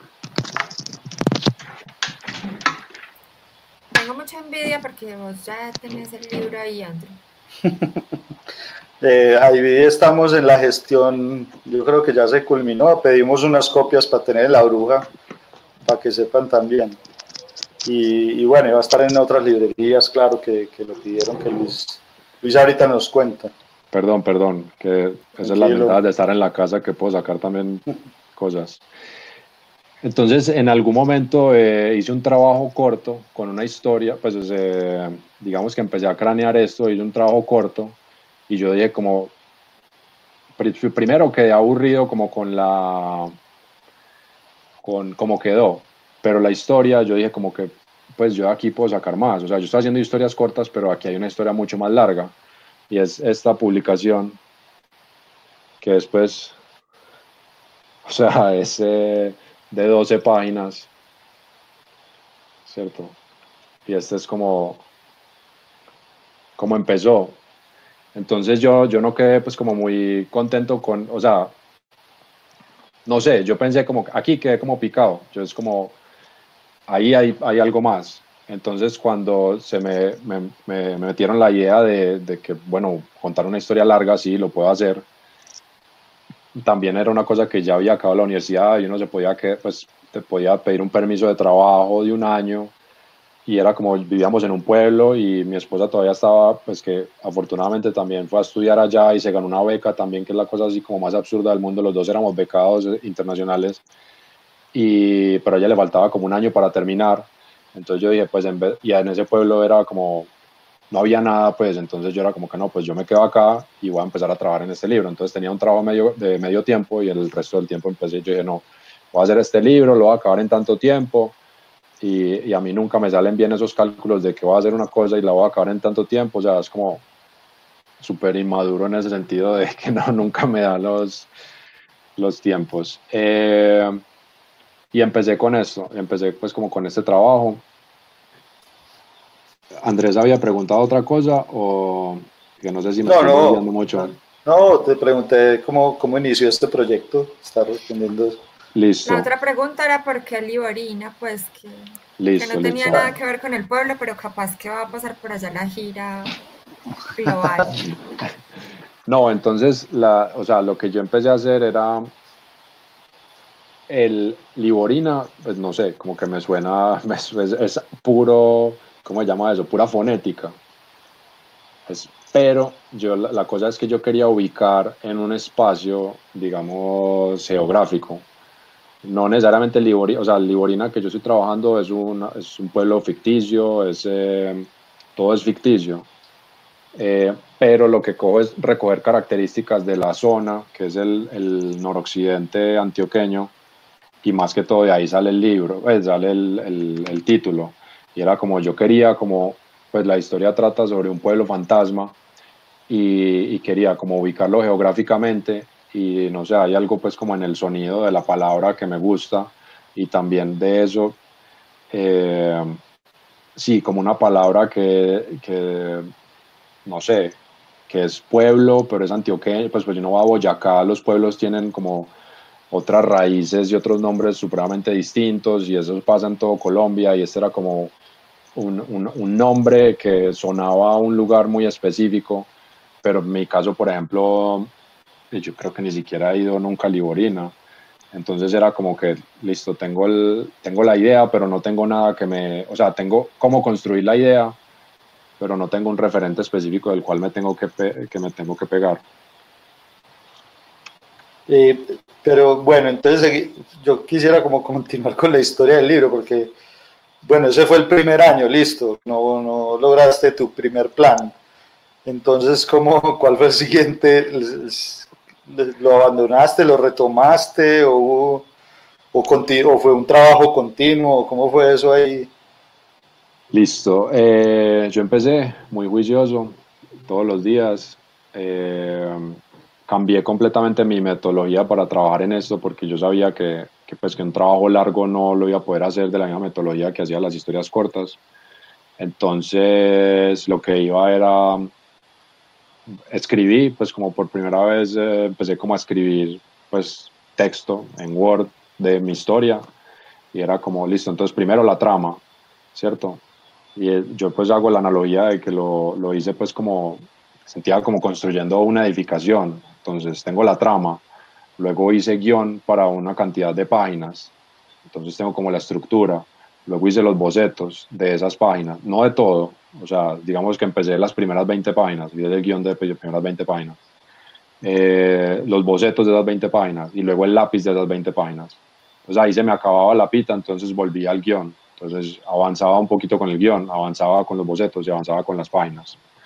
En ese sentido era como la única manera que yo sentía como que, que me funcionaba para avanzar, porque no tengo como la, la, yo no sé si la retentiva o el, la calma, no, la paciencia, no sé, pues como voy a escribir un guion de esta historia, pues ya definiendo todo, ¿no? O sea, yo tenía como la trama, que era lo que pasaba, pues cómo pasaba y ya. Pero para escribir el porque hay una gente que trabaja así, hay una gente que va a escribir un libro de 600 páginas y hace el guion enterito antes de sentarse a dibujar y hace luego los bocetos todos antes de empezar a dibujar. Yo sentía que yo no era, pues que ese no iba a ser como el trabajo para mí, entonces lo empecé a hacer así. Eh, ahí trabajé un año y llegué, bueno, menos de un año, y llegué a eh, casi 60 páginas a lápiz eh, de la historia, que sería, si yo más o menos, pues al final sí quedó, quedó de 150 y pico páginas, y son como, son tres capítulos, pues digamos que tres capítulos y cada capítulo eran de 50 páginas, entonces llegué pues como al primero, y ahí pasó que nos íbamos a mudar de ciudad y luego a conseguir trabajo, a conseguir dónde vivir y yo dije, bueno, no, listo, paro por acá y, luego, luego miro a ver cómo, cómo continúo. Y ese, y ese cómo continuó fue como que pasó otra cosa, era buscando trabajo, cómo sobrevivir, eh, luego un trabajo de tiempo, ya no era trabajo medio tiempo, sino trabajo de tiempo completo. Entonces también, mientras yo hacía esto, también hacía otros proyectos paralelamente, otras pues como publicaciones pequeñas y de alguna manera eso se, se, fue quedando ahí, se fue quedando ahí y ese trabajo se quedó así como engavetado y yo dije, no, sí, lo voy a volver a hacer, lo voy a volver a agarrar. Pasó como un año o dos y yo dije, no, ya eso quedó ahí archivado, pues no, ahí no hay nada que hacer, no sé si algún día lo publique o publique eso a lápiz o publique solo esa parte de la historia, que esas primeras 50 páginas era prácticamente la versión, era esta versión, ¿cierto? Era 50 páginas como contando otra vez esta parte, que sería la primera parte pues, del libro. Entonces, nada, eso se quedó así. Yo ya volví a Colombia, también entonces acá era un lío, pues como que dónde vivir, eh, conseguir trabajo, cómo conseguir ingresos, de todo, y eso pues así archivado, archivado. Hasta que una vez, pues yo veía las becas y las becas tenían como unos requisitos de que tenía uno que vivir en Colombia cinco años, pues a, o sea, como uno tenía que tener un registro de haber vivido cinco años en Colombia para poder aplicar a las becas, entonces como que yo no aplicaba.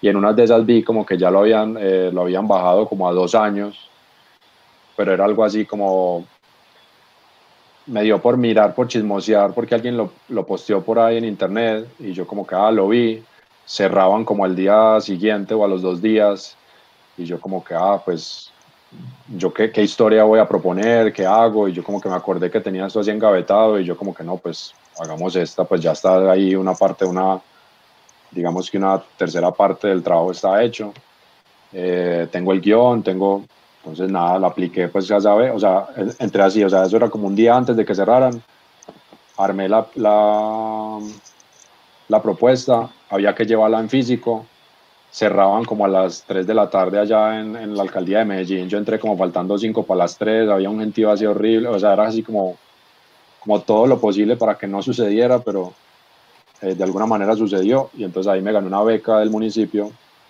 para, para hacer, ¿cierto? Eso era una beca de, de, creación, o sea, yo pensé como que la beca en parte era como que no, listo, entonces hay que partirla porque con una plata tengo que producir el libro, ¿cierto? Pues como publicarlo yo mismo y con otra hacer, y no, o sea, la beca pues era una chimba porque, o sea, no pedían, no pedían que usted tenía que pasar un presupuesto, que cómo se lo gastaba, no tenía que, no, no le sacaban impuestos, que es una cosa muy rara ahora con las becas que le sacan impuestos, o sea, las becas son de los impuestos y se sacan impuestos ellos mismos, no sé, súper raro.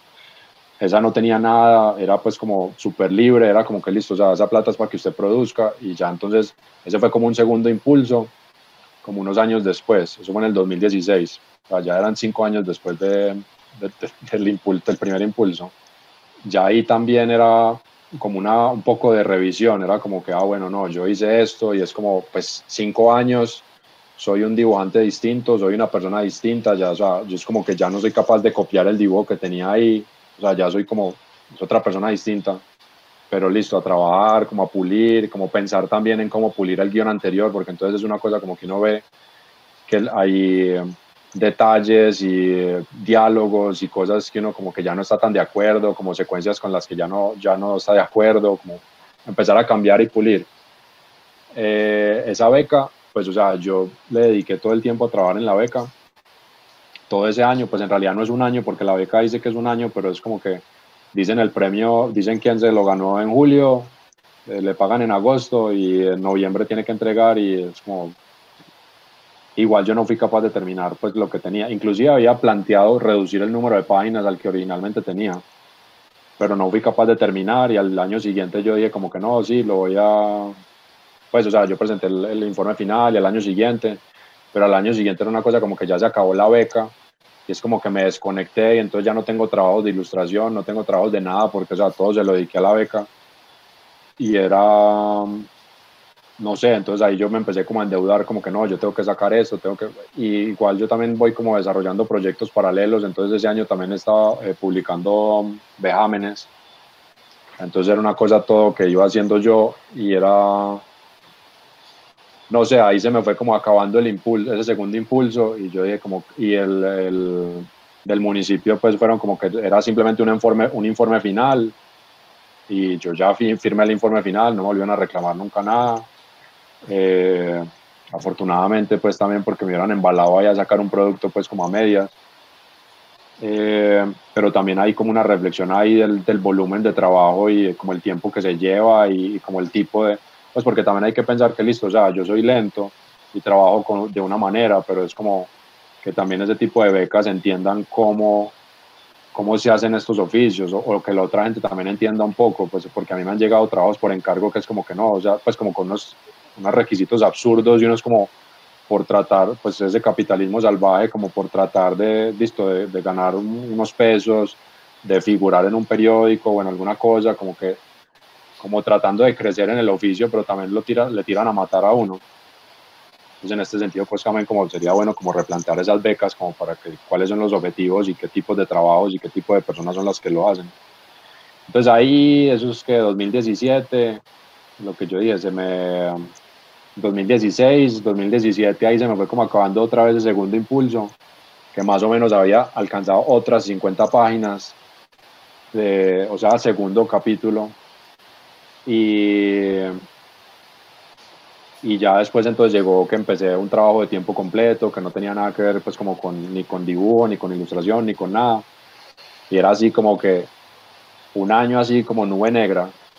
O sea, eh, por, problemas por todas partes, eh, sentimentales, me dañó la espalda, el hombro, el cuello, en el trabajo, yo era como que ya no dibujaba, yo era como que, no sé, y de un momento a otro yo dije como que ya pasó ese año, yo pues como traté como de, de organizar un poco más. Ojo, ojo, Luis, que decirle año negro a un año que no hubo pandemia ya se está convirtiendo en...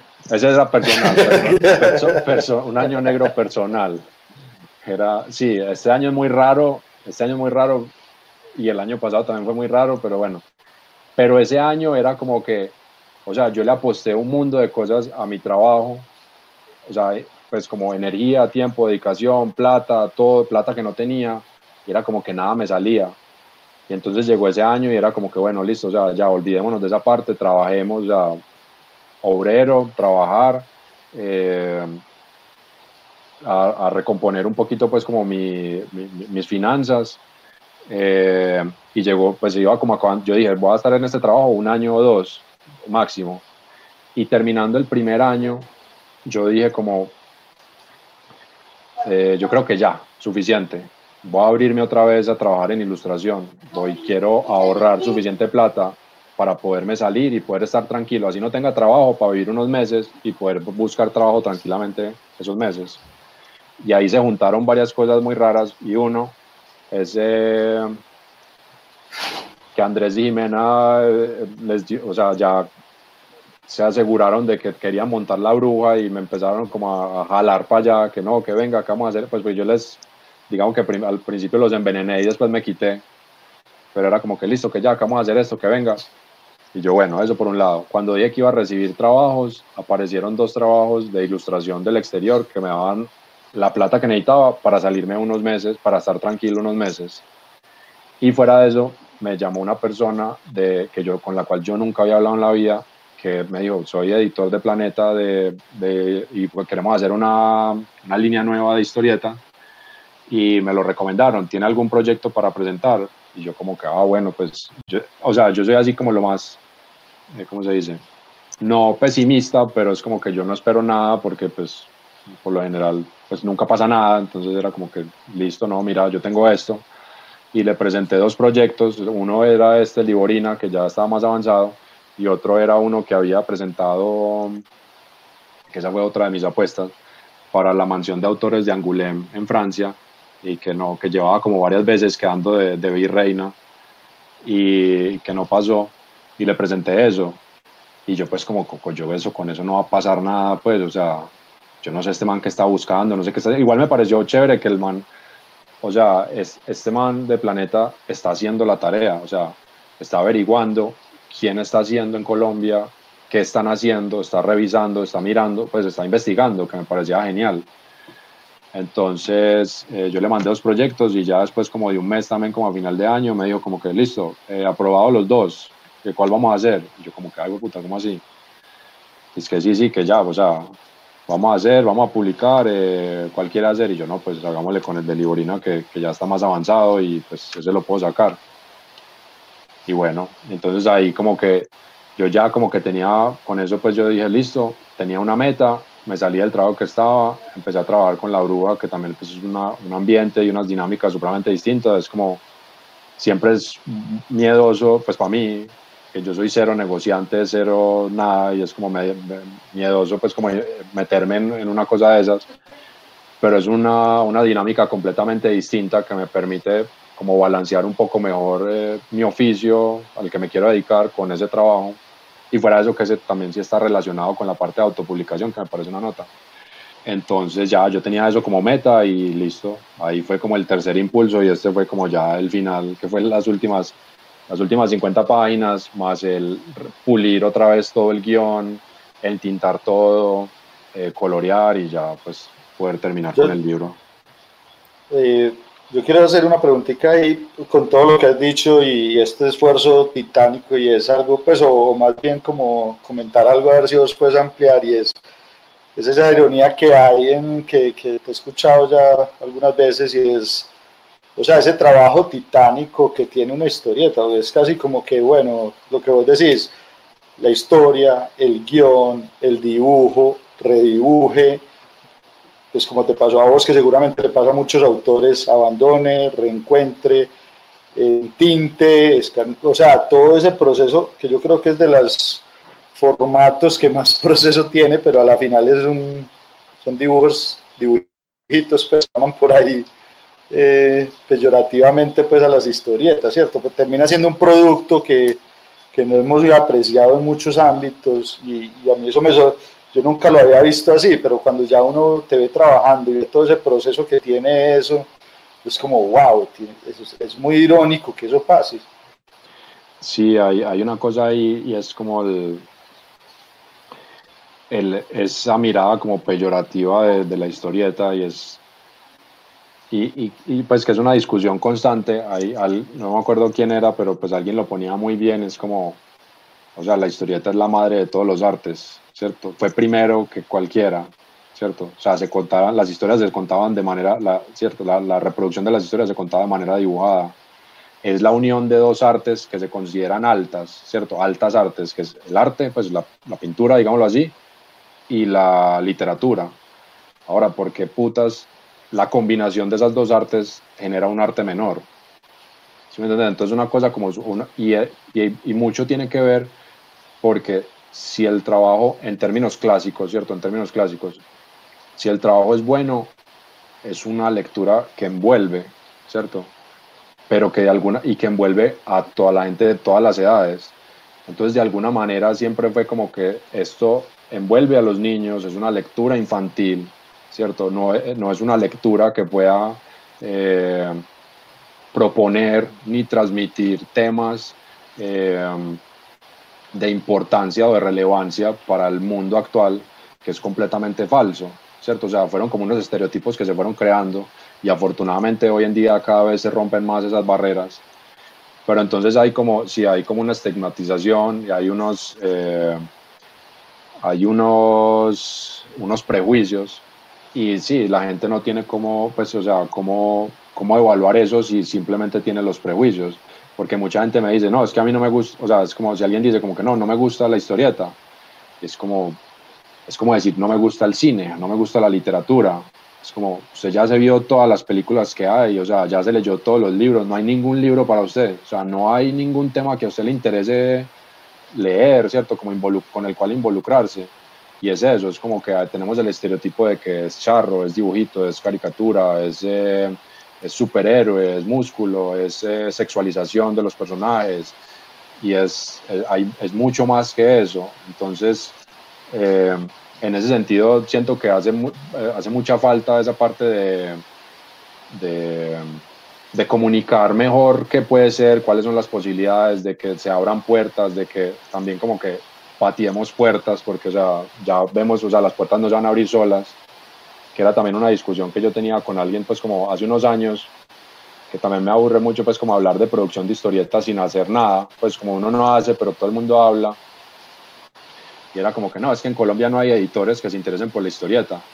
es como que yo no, eso no es el problema. O sea, ¿cuánta gente hay con 200 páginas debajo de la almohada listos para que llegue una editora que le toque la puerta y diga, hey, ¿qué más? Tenés 200 páginas debajo de la almohada, ven y publiquemos tu libro.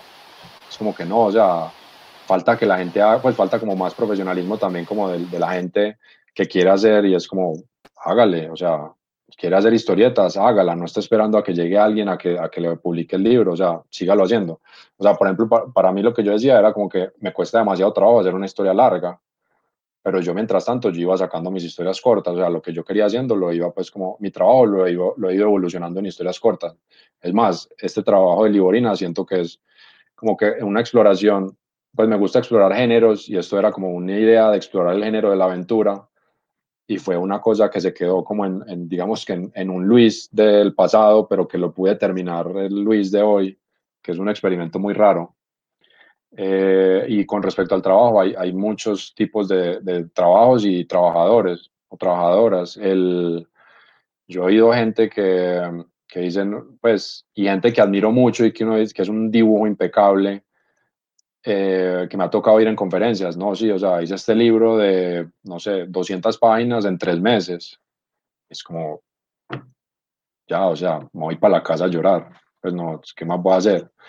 Eh, hay otras personas que, que, se demoran más, hay, no sé, hay, eh, o sea, hay que entender esto como son, son procesos distintos, o sea, hay personas que dibujan y dicen como que no, o sea, tengo que hacer, eh, hay por ahí una, Osamu Tezuka, eh, que es como el papá del manga y del anime. Por ahí hay como, pues no sé si se puede llamar memes, pero son como eh, fracciones de video, ¿cierto? Como pantallazos de video que dice como el manto deprimido, es que no, tengo que hacer, eh, no sé, como 24 páginas para mañana, en la mañana. Entonces son procesos muy distintos, pero sí, tiene mucho trabajo, pues tiene mucho trabajo y hay una cosa muy rara que cuando uno está haciendo un dibujo y está contando una historia es como trabajo, pero entonces la gente lo ve como que, ah, no, sí, pues son dibujitos, pues qué entretenido, debe ser fácil y, y chévere y, y, eso lo hace mi hijo o mi hija, pues una cosa así, no sé. Hay una pregunta que yo hago a veces, eh, algunas de las personas que nos han acompañado en, en Lo doy porque quiero y es, si vos no pudieras o ya te diera el arrebato pues de no hacer más dibujos y más historietas por lo que sea, porque la pandemia sí lo obligue o no sé, por lo que sea, no puedes ya hacer historieta, ¿qué otro oficio te gustaría? Que, bueno, ahora por ahí mencionabas pues como por los intersticios la, la biología, pero ¿en qué otra cosa te gustaría trabajar o te imaginarías que serías bueno? Yo pienso en la jubilación y me gustaría cultivar orquídeas y reforestar. O sea, así como que un sueño sería como eh, conseguir así un lote, pues dos. Una es como que me encantaría tener una selva y otra sería como que me encantaría coger un tierrero así horrible y como reforestarlo todo, pues como, no sé. Pues obviamente nadie me va a pagar por eso y me toca pagar por eso a mí, pues, pero, pero si fuera como un trabajo, así como sembrar y trabajar la tierra, me parecería muy chévere. Bueno, ¿y? ¿No hay, algo por ahí por el, por el chat, Mario? Nada. Porque si no seguimos preguntando aquí. Hay muchos saludos. Eh, bueno, Jime nos pregunta si, si, se puede contar un poco de la trama de, de otro libro. ¿De qué trata el otro libro? Ya sabemos que Liborina es un pueblo fantasma. Tampoco sabemos mucho más pues de Liborina. ¿Qué pasa en ese pueblo fantasma? Pues igual yo me quiero leer el libro y verlo pues y tenerlo en mis manos, pero un poquito más sobre Liborina sería bacano. ¿Y el otro libro de qué va? Listo. Eh, bueno, Liborina es, eh, como les dije, es ficción. O sea, Liborina no es el pueblo de Liborina, es simplemente una, una locación, pues como geográfica, simplemente un referente geográfico. Es del noroccidente antioqueño. Y eh, digamos que la premisa es, es en un futuro, ¿cierto? Más o menos próximo, si el pasado hubiera sido distinto. Entonces yo lo que propongo es una, pues siempre, siempre me ha impresionado mucho como que esta, estas dos Colombias en las que vivimos, pues porque nosotros vivimos en, como en dos realidades, pues ni siquiera, no, no vivimos en dos, o sea, vivimos en una realidad, pero sabemos que hay otra realidad que no nos, que afortunadamente no nos toca vivir, pero pues que es súper tenaz. Y en ese sentido es como el conflicto armado se acabó en los ochentas, no por negociaciones, sino como por la, la presión violenta del Estado y de una forma un poco orwelliana, el Estado quiere borrar eso y borra, cambia la historia. Entonces, es el futuro, no hay conflicto, la gente vive en paz, eh, nadie sabe qué fue, pues nadie sabe a ciencia cierta qué fue lo que pasó, pues simplemente se acabó, pues como esos problemas que habían. Entonces, la gente que, pues la gente que vive en la actualidad vive en paz. Entonces, hay un grupo, un grupo de amigos, son tres amigos, y van a acampar a un parque natural, ¿cierto? Y la cosa es que ese parque natural es un parque natural ampliado donde antes habían unos pueblos, ¿cierto? Y esos pueblos fueron simplemente borrados de la historia. Entonces esta gente se, se digamos que se, no es que lleguen a un parque natural, pues como un parque abierto al público, sino que se meten, pues como que se saltan alambrados y dicen como que no, pues vamos a buscar acá y, y a, ver, acampar por la inquietud que tiene uno del grupo de haber encontrado un libro eh, eh, publicado en el exterior que cuenta un poco la historia que ahí había pasado algo. Entonces ellos van, con, o sea, van a buscar esos pueblos que de pronto estaban ahí. Y la cosa es que al final, eh, pues al encontrar uno de esos pueblos, lo que pasa es que la, hay una pequeña población, hay una aldea. Pero no nos vayas a contar el final, por favor. No, no, no, tranquilo. Entonces hay una aldea y esa aldea eh, no se, nunca ha sabido que el conflicto ha terminado. Entonces viven completamente en alerta y como con unos estados de, traumatismo que cualquier persona que se acerque es una amenaza. Y luego reciben a estas personas que ven que no son una amenaza, pero por la población que hay, ¿cierto? Por la cantidad de gente que hay, necesitan recoger gente para empezar a reducir un problemas de endogamia que tienen ahí. Cuando ellos se dan cuenta de esto, entonces ya pues ven que como que tienen que salirse de ese lugar eh, y pues ya ahí es como tratan de escapar. La cosa ahí que quería como un poquito pues como de, lo, hablar es como de esta cosa de que no hay buenos ni malos, sino que hay como unas perspectivas distintas y como enfrentar estas como un poquito estas dos visiones de pues como de Colombia, pero de eso va. Ahora, con respecto al otro, yo no sé si va a ser otro libro, no sé si va a ser otra historieta pequeña, no, no sé qué vaya a pasar con eso, pero era una idea más de ciencia ficción. Y bueno, no la tengo pues muy desarrollada, pero pues más o menos era una cosa así como de, hay una pareja que quiere tener un bebé, pero la mujer no se siente, o sea, no quiere asumir esa responsabilidad eh, pues porque tiene trabajo, porque es su cuerpo, porque simplemente no quiere, y entonces, pero el, pero el hombre sí quiere.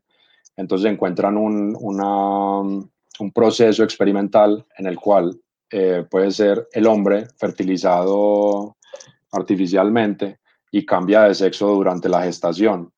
Entonces el hombre se vuelve mujer durante la gestación y al ser un proceso experimental, cuando tienen un bebé que tienen el parto, pues el niño, el bebé es un mutante que inmediatamente, o sea, bueno, cuando él, nace un bebé que inmediatamente eh, tiene un poder que es como que lee las mentes de todo el mundo, inmediatamente nace, es capaz de entender cómo está de jodido el mundo y se quiere devolver al cuerpo del papá. Entonces se vuelve a meter y se queda como piloteando al papá y bueno, empieza ahí una cosa ahí de ciencia ficción, medio zombie, medio gore y no les cuento más, pero es una cosa ahí como por ese estilo. A mí, a mí me genera una pregunta estas, estas cosas que estás contando y también porque conozco algunas de las historias que, que has publicado. Y no sé si hay algo en común porque veo que todo, todas las historias las atrapas como, pues hay historias, has hecho historietas de, de cosas que pasaron con tu familia, hay, eh, que es una ficción a partir de una noticia de un periódico, eh, no sé, ¿cómo, ¿cómo atrapas vos las historias o qué es lo que te llama la, la atención o de dónde, de dónde qué es lo que te dice, bueno, aquí, eh, por aquí yo puedo, ¿cómo evolucionas ese inicio de una historia o que, sí, sí me hago entender, sí o qué? Sí, sí, sí. Eh, eso es, eh, pues me parece que es difícil de responder porque es como, es algo como intuitivo, o sea, yo no estoy buscando ni una fórmula, ni, o sea, yo siento que todavía estoy como en un proceso de experimentación, ¿cierto? O sea, que yo, y eso también es una cosa muy interesante del, de la historieta, del, de que es, o sea, esto sacándole provecho a la historieta como un medio por deballado, es como, nadie está parando bolas, o sea, es como yo simplemente hago algo como que me llama la atención y, y empiezo como a archivar. Entonces, parte de mi proceso es eh, archivar ideas, como se me ocurre, pues, porque me, yo, yo, me doy cuenta que, ah, se me ocurre, ah, ve, como que esta idea es buena para contar una historia. Y pasa una semana y si no lo apunté, es como que, ¿cuál era la idea? No, no sé, se me olvida completamente. Entonces tengo un ejercicio como de recoger cosas, recoger referentes, escribir. Son notas, pues, o sea, no es ninguna cosa elaborada, son notas prácticamente. O noticias también noticias reco que inclusive eso lo, lo convertí en un ejercicio en la chimenea que me gusta mucho y es como darles como una noticia y que la gente lo cuente pues como una historieta de una página o algo. Eh, entonces son cosas como que de alguna manera me llaman la atención lo suficiente como para querer trabajar en ellas y como decía, como que pues, mí la historieta me parece como un trabajo duro, entonces es algo como que yo tengo que querer contar como para dedicarme el tiempo que me voy a dedicar a contarlo. Eh, no soy muy de autobiografía, aunque pues en la ficción yo siento pues que uno trabaja, pues o sea, trabaja uno es a partir como de, de su conciencia o de su visión del mundo y de su experiencia para, para decir mentiras, eh, que finalmente es lo que es la ficción. Pero he hecho pues una que otra historia ahí pues como de mí o de mi familia o cosas que estaba pequeño, pues o, o experiencias pues como por encargo, cosas así no sé, me interesa mucho como explorar géneros, pues como, como decía esto, pues como lo de, lo de Liborina es una historia de, una historieta de aventura, eh, que está ahí filtrando pues como todo lo que, con lo que yo crecí, como con lo que inicialmente me llamaba mi atención de la historieta, pero contado de una manera como, de pronto yo como quisiera ver eso. Eh, no sé, pues eh, eh, traté con porno, he tratado pues con humor absurdo, con ficción. Eh, la otra, la que le estaba contando, El bebé mutante, es como un ensayo de ciencia ficción que tampoco he hecho eso. y no sé, es como ensayar, o sea, yo siento que mi, mi trabajo es como algo me llama la atención y, y, veo cómo resolverlo y cómo ensayarlo y y, es, es, más de eso, es, es, una cosa muy intuitiva, no, no sabría decirlo, o sea, es una cosa, es un ejercicio de como estoy recolectando piedritas en la calle, ¿por qué me llama la atención? No, no, no sé. Luis, pregunta Felipe Castaño, ¿qué novelas gráficas podrías recomendar? A ver, recientes, que haya leído recientes, está eh, La Edad de la Rata, Las Edades de la Rata de Martín López Lam, que es un, peruano que, que, vive en España y se ganó un premio de Salamandra y ese libro pues llegó acá antes de, antesitos de la pandemia, eh, pero está en algunas librerías, es, supremamente bueno, él tiene un, una forma estética supremamente, digamos, interesante, propia, eh, con una un contraste y unos colores eh, como súper fuertes, súper toscos, pero también maneja la lectura súper bien, o sea, no es una cosa que estorbe. La historia es muy interesante, es sobre eh, inmigración y más que todo es como una, es, ficción, pero es una, una, digamos, cercano a él, porque él, es de ascendencia china y tiene, la historia es como de, de migración de chinos a, a Perú y, a través de generaciones y finalmente uno de esos termina en España, termina en Europa. Ese trabajo es súper bueno. ¿Qué más recomiendo? Hay uno que me encanta, que no lo había visto acá, hace poco lo vi en la librería, librería Antimateria y es como que me parece una olla completa, que es de este, el papá del manga Osamu Tezuko, que se llama El libro de los insectos humanos. Creo que estaba la edición en inglés, pero es un libro genial de... Es, es, es muy raro eh, que es como una mujer que se quiere como comer el mundo, y pues no, no, no, literal ni quiere ser como la reina del mundo, pero es una cosa así como de una mujer que empieza como a juntarse con hombres eh, exitosos y ella como que lo supera en todos los campos y entonces luego lo descarta y pasa a otro y lo descarta y pasa a otro y, y es súper bueno. El, me pareció como supremamente cautivante y, y la, digamos que esa explotación gráfica del manga se sentía como uno viendo una película pues como toda frenética, pero pues con un ritmo supremamente pulido, pues eh, supremamente que lo, lo, involucra uno mucho con la lectura. Eso es genial. Eh, ¿Qué más? No sé, siempre, pues una de mis artistas favoritas es Eleanor Davis. Eh, ella acaba de publicar un libro, pues publicó este año un libro que se llama El Duro Mañana. No, todavía no está en español, que yo sepa pero pues si lo consiguen también lo recomendaría mucho. Eh, que habla pues como de, es, es, muy, es muy raro porque, o sea, inclusive el trabajo era antes como de que se masificaran todas estas propuestas y es una cosa como de, es, ella como autora es súper, me parece una persona súper sensible como a las situaciones actuales y creo que capta la situación que es por la cual está pasando el mundo súper bien y es de una chica que que es, em, trabaja pues como, pues es, voluntaria en protestas y es como viendo todo lo, lo cagada que pasa con el mundo, pero también es como tomando la decisión de que quiere tener un bebé. Entonces es como ese contraste. No hay, no es una historia que llegue como a un final que uno diga como que, wow, qué final. No, es como una cosa como, esta es la vida. Y, y, y es supremamente, pues como dije, es supremamente como sensible con lo que está pasando ahora y ella es una artista increíble, también la recomiendo mucho.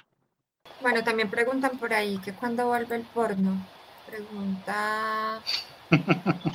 ¿Quién es la revista Blast, pues. no, eh, bueno, entonces el, en este momento porno como tal, no, no sé. Tengo una, el, mi próximo proyecto es, eh, quiero hacer un trabajo seriado, bueno, no seriado, quiero hacer una publicación periódica en la cual pueda en un mismo formato, experimentar con historias, pues seguir como experimentando con historias cortas y con, digamos, eh, siguiendo el mismo formato, materiales distintos, técnicas distintos, eh, diferentes, diferentes niveles de producción. En ese sentido, se va, se va a llamar Rayar. La primera, el primer número debe salir en octubre. Y em, son historias cortas y esta pues es eh, para ese que está preguntando por el porno, pues es, no es pornográfica toda, pero sí tiene una parte pues como de, de pornografía o de erotismo. Eh, Luis, este, este sos vos. eh, no soy yo, es un, persona, es un personaje que para lo que me usé yo mismo como referencia física, el, que fue una de las cosas que quise hacer como con una historia larga y es como que es de lo que más difícil me parece, pues como con, digamos como con el dibujo que asumí yo, es mantener constancia en los personajes. Entonces, eh, para salir de esa dificultad, pues yo aproveché y me usé de referente para uno de los personajes, pues por si me necesito tomar una foto en un ángulo, de una manera o haciendo una expresión. Pues yo uso referentes fotográficos hay veces, o sea, trato como de, que eso era una cosa que, de la que no hablé ahorita, y es como mi dibujo siempre ha sido como de referencia. Y al hacer historietas es como que hay cosas que yo no puedo hacer de referencia. Entonces, pero uno no puede hacer tampoco que un dibujo de referencia pues sea una cosa así súper detallada y el dibujo que no tiene referencia sea después como mamarracho, no porque haya algo malo con el, el, un dibujo y el otro, sino porque la conexión entre los dos es como eh, disruptora en la secuencia. Entonces he tratado, pues o sea, ya mi proceso es como tratar de homogeneizar eso, como la, el referente con, con, lo que soy capaz de hacer, pues como de, eh, pues desde la mente, pues como desde mi imaginario. Eh, pero igual me servía tener, tener pues como una ayuda, entonces eh, me usé a mí mismo, que en algún momento cuando comparta un poco más del libro voy a compartir algunas imágenes de referencia, pues porque pues me parece que es como interesante también ver eso.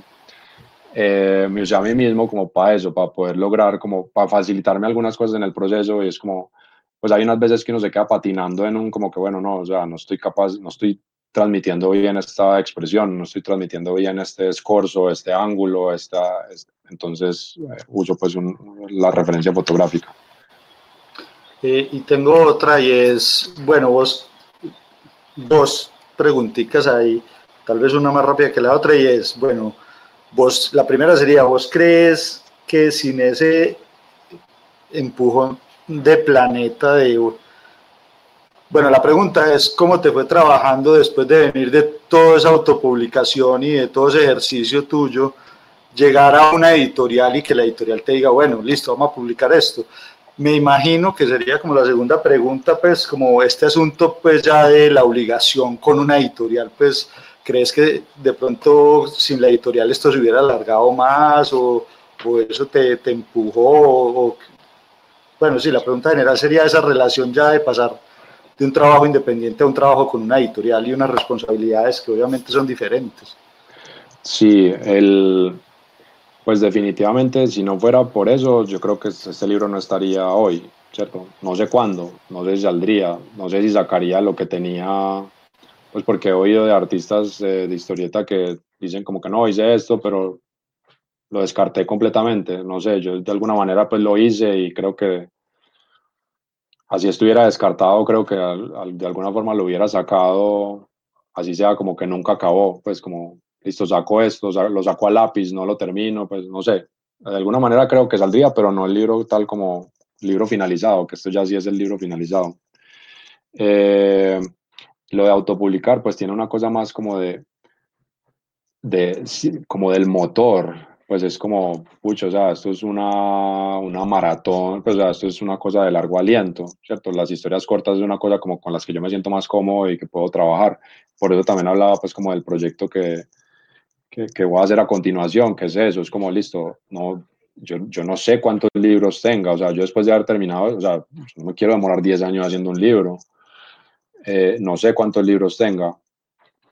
Y pero sé que, que, es lo que me gusta hacer y sé que es lo que quiero hacer, entonces es como que, bueno, voy a trabajar de pronto en un, en un a crear un sistema o una plataforma que se puede, que, en la cual puede encajar mejor mi trabajo y no sé qué vaya a pasar ahí adelante.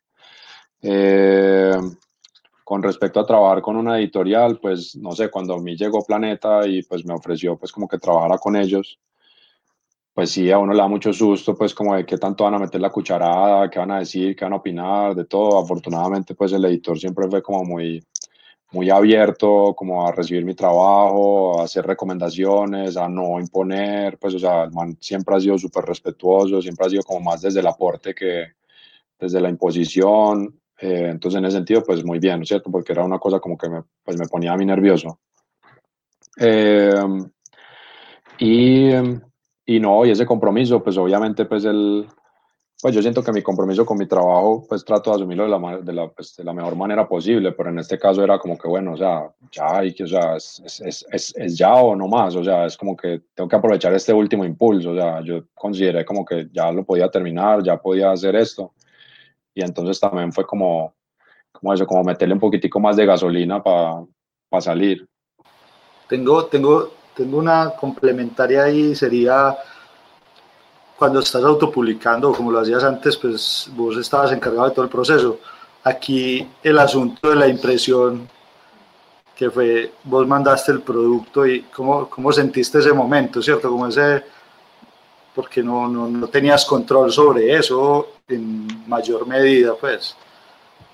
Sí, eh, bueno, no, y ahí, pues como para mencionar otra cosita con, con lo de la, la, trabajar con editorial, y es como, pues yo ya llevo, también llevo pues 10 años autopublicando, ¿cierto? O sea, este libro está, está corriendo, pero pues paralelamente yo voy autopublicando todo el tiempo, y cosas pequeñas, pero era eso, era como que listo, llegó una editorial, llegó una editorial y es como, pues si va a llegar una editorial que coja lo que yo estoy haciendo y lo lleve a un lugar donde yo no puedo llegar.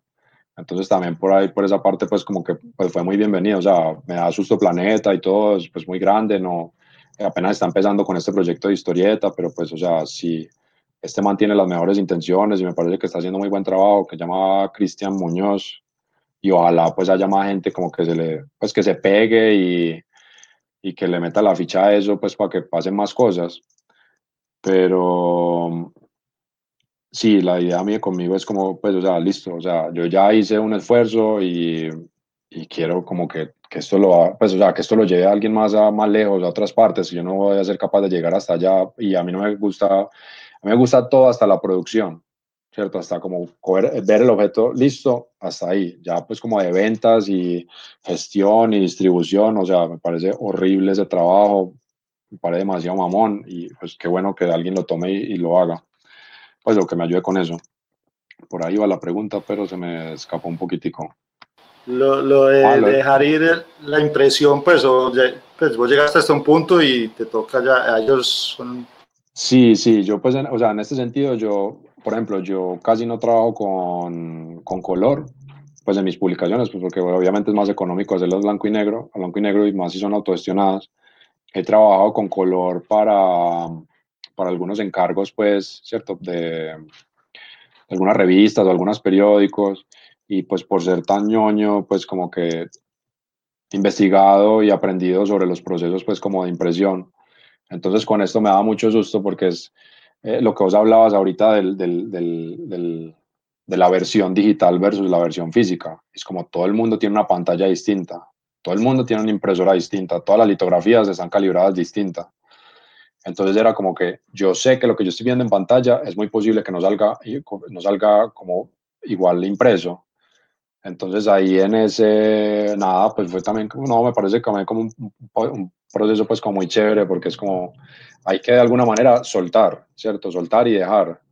Pero yo antes de soltar, yo fui a hacer pruebas de color a, a una parte, luego a la otra, en diferentes impresoras, comparar con el, con, con el, el material digital, eh, hacer correcciones, inclusive cuando lo mandé a la editorial, me mandaron para que lo revisara y los, los negros, que hay una, hay una teoría ahí con los negros que yo sabía, pues la sabía la teoría, pero no sé por qué se me olvidó aplicarla.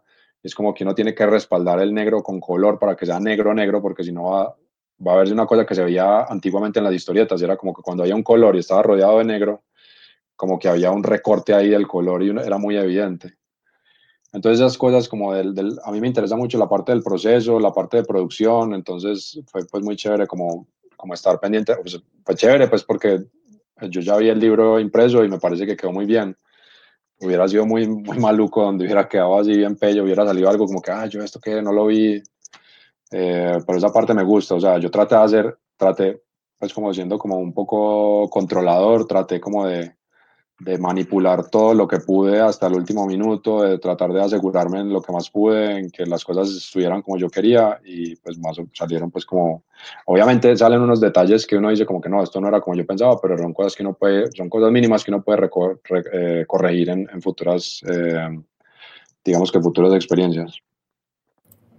Luis, una pregunta más como de estos días eh, raros, y es si te has sentido estimulado, si has tenido más tiempo, si ha cambiado tu rutina, en qué sentidos. Por ejemplo, en estos días Almodóvar decía que durante gran parte de la cuarentena ya en España él no había podido escribir una sola línea y de hecho ni siquiera pues como leer mucho y hacer todas esas cosas que mucha gente pues por ahí decía, bueno, no, ahora sí fue pucha, voy a escribir mi novela gráfica pues que llevo cinco años y la voy a terminar. Eh, ¿Cómo te ha ido a vos?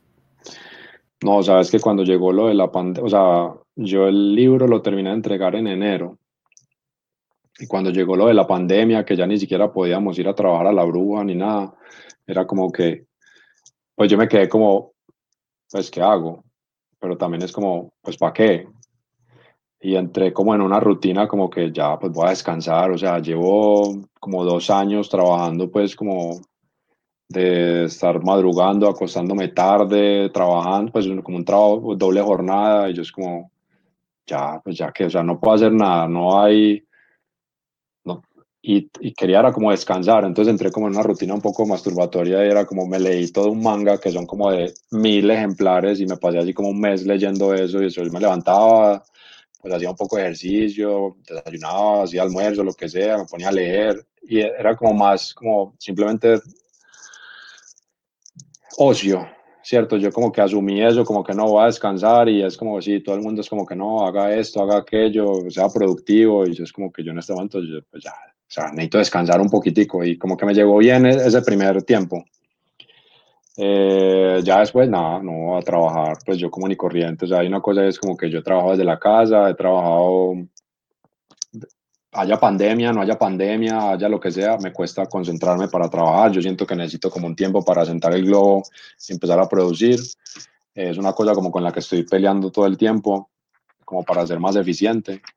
Eh, pero no, ya pasó pues como un tiempo y ya yo empecé pues como también a hacer cosas, pues como eh, a compartir un poco más de tiempo con mi esposa, hacer cosas, cocinar, eh, cuidar las matas, ya luego sí empecé otra vez a dibujar, eh, pues a trabajar en mis proyectos, a trabajar en este proyecto pues que le estaba mencionando que va a salir pronto.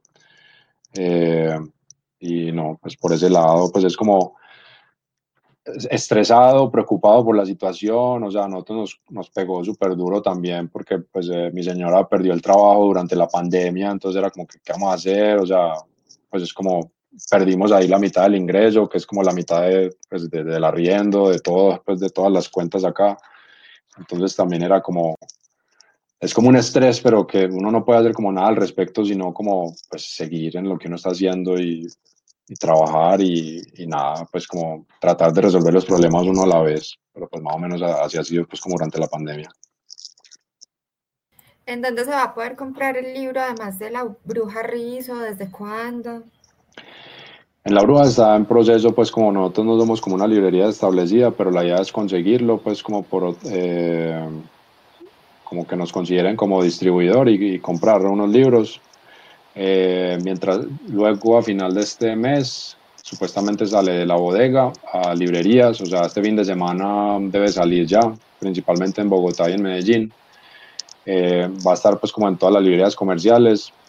ahí pues me gustaría hacer un poquito de de propaganda y pues ojalá las personas que, que quieran comprarlo pues eh, vayan a, Antimateria, Ex Libris, a Gramata, a estas librerías pequeñas que, que son de libreros, que, que tienen una experiencia de, de consumidor muy diferente y que necesitamos muchas más y necesitamos que vivan pues como por largo tiempo, entonces pues les recomendaría que fueran a esas librerías. Eh, si alguien no puede, pues eh, me imagino que va a estar en la Librería Nacional y en Panamericana, pero como les digo, mi recomendación es que apoyemos estas librerías pequeñas que, que están trayendo otras propuestas y están manteniendo otras miradas en la ciudad y que me parecen supremamente necesarias como para esta, digamos, homogeneización de centro comercial que tenemos eh, como virulento en Medellín. Muy bien, eh, no sé si hay más preguntas, Mari, yo creo que ya vamos terminando. Podríamos ir cerrando, Luis, con la otra pregunta lo doy a ver si alguien se anima a preguntarte algo y es, bueno, ya te preguntamos eh, qué te gusta darse sin esperar nada a cambio, entonces ahora sería al revés. ¿Qué te gusta que te den sin esperar nada a cambio? Eh, me gusta que me den historias personales con pelos y señales. Luis es chismoso. Pero usted me ahorita me preguntaba de dónde salían mis historias, o sea, yo siento... Ya, si para irlas a meter allá en el, en el archivo. Claro. es como, me encanta, o sea, siento que cuando la gente cuenta sus historias, hay veces, y esto es lastimoso porque pues uno no tiene mucha confianza y yo soy, trato de ser muy respetuoso con la gente, pero es como que los puntos de interés son los que no, no terminan contando y es como, o sea, cómo se resolvió este conflicto, qué hizo, qué pensó, cómo, pues no sé, esos tipos, qué detalles, o sea, cómo miró, qué tal, pues no sé, cómo, a qué le supo, no sé. Eso sí, soy como muy metido, de alguna manera tengo un, eh, un espíritu boyerista ahí por meterme como en, en experiencias así. Bueno, ya saben que Luis, es, que Luis está para escuchar sus historias y en algún momento podrían ser publicadas. No, no prometo nada. Porque, yo, no estoy prometiendo, yo estoy diciendo que podrían ser publicadas. Hay una remota, poca, baja posibilidad, pero, porque hay una cosa ahí las mete ya en el archivo. Hay una cosa muy charra con la historieta y es como que es, es como que la gente llega y dice, ah, sí, esa historia es buena para la historieta, ah, sí, esa historia, ah, no, esto no sé qué, y uno es como que, bueno, bueno, no, calma, calma, o sea, pues es como, hay mucha información y pues obviamente esa es la idea, o sea, que haya mucho, mucha gente haciendo historieta como para contar esa historia, que me parece también como que, que nosotros como ciudad y como país todavía faltan muchas cosas por contar, o sea, y por eso también me parece como y hago esta, esta historia de Liborina como una cosa así exageradamente paisa, o sea, es una historia súper paisa, tratando no de ser como ni aguapachoso, pues no tratando de hacer aguapachoso, sino que es una historia muy paisa.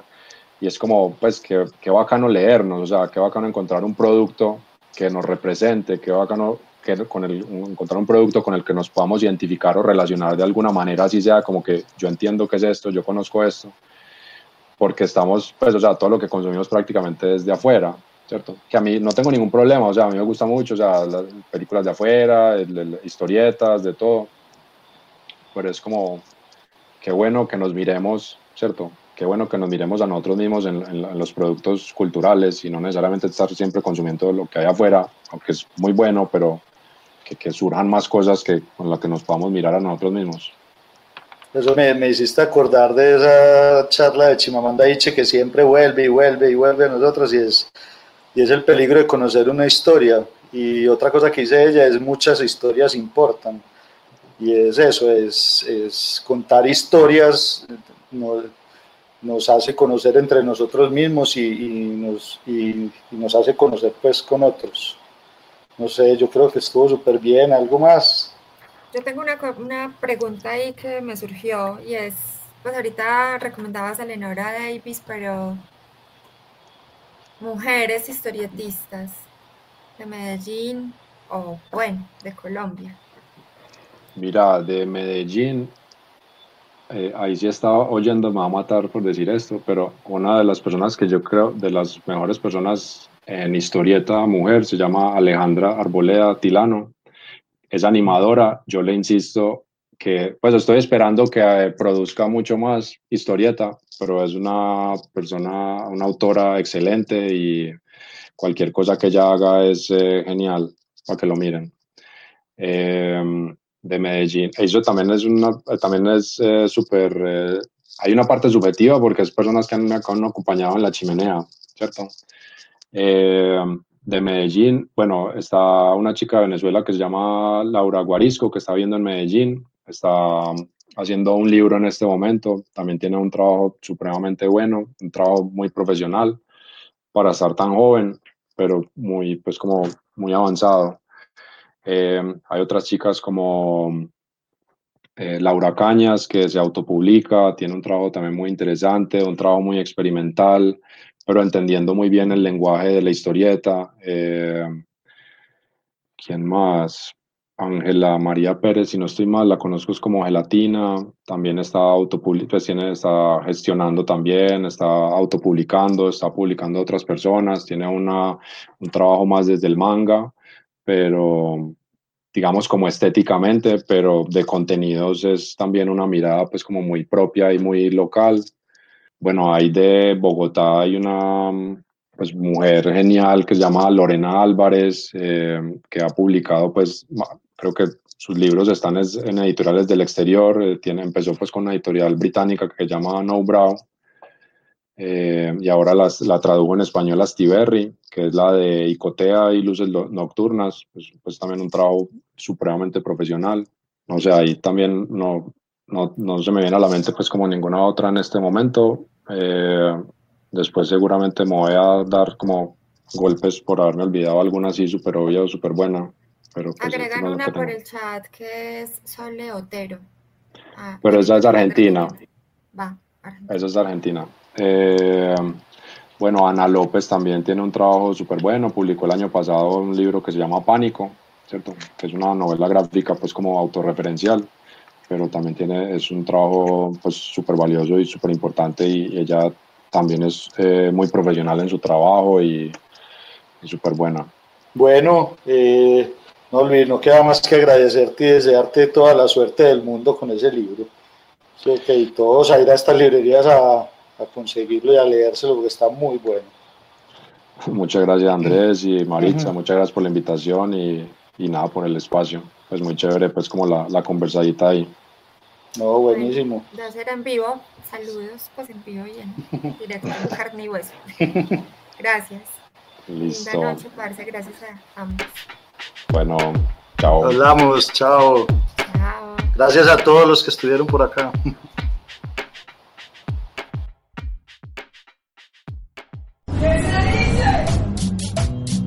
El podcast de Lo Doy Porque Quiero. Espacio sonoro para compartir conocimiento, experiencias, pasiones, proyectos, preguntas, gustos, aficiones y cualquier cosa que nos ayude a entender el mundo en el que vivimos. Grabamos y emitimos desde Medellín.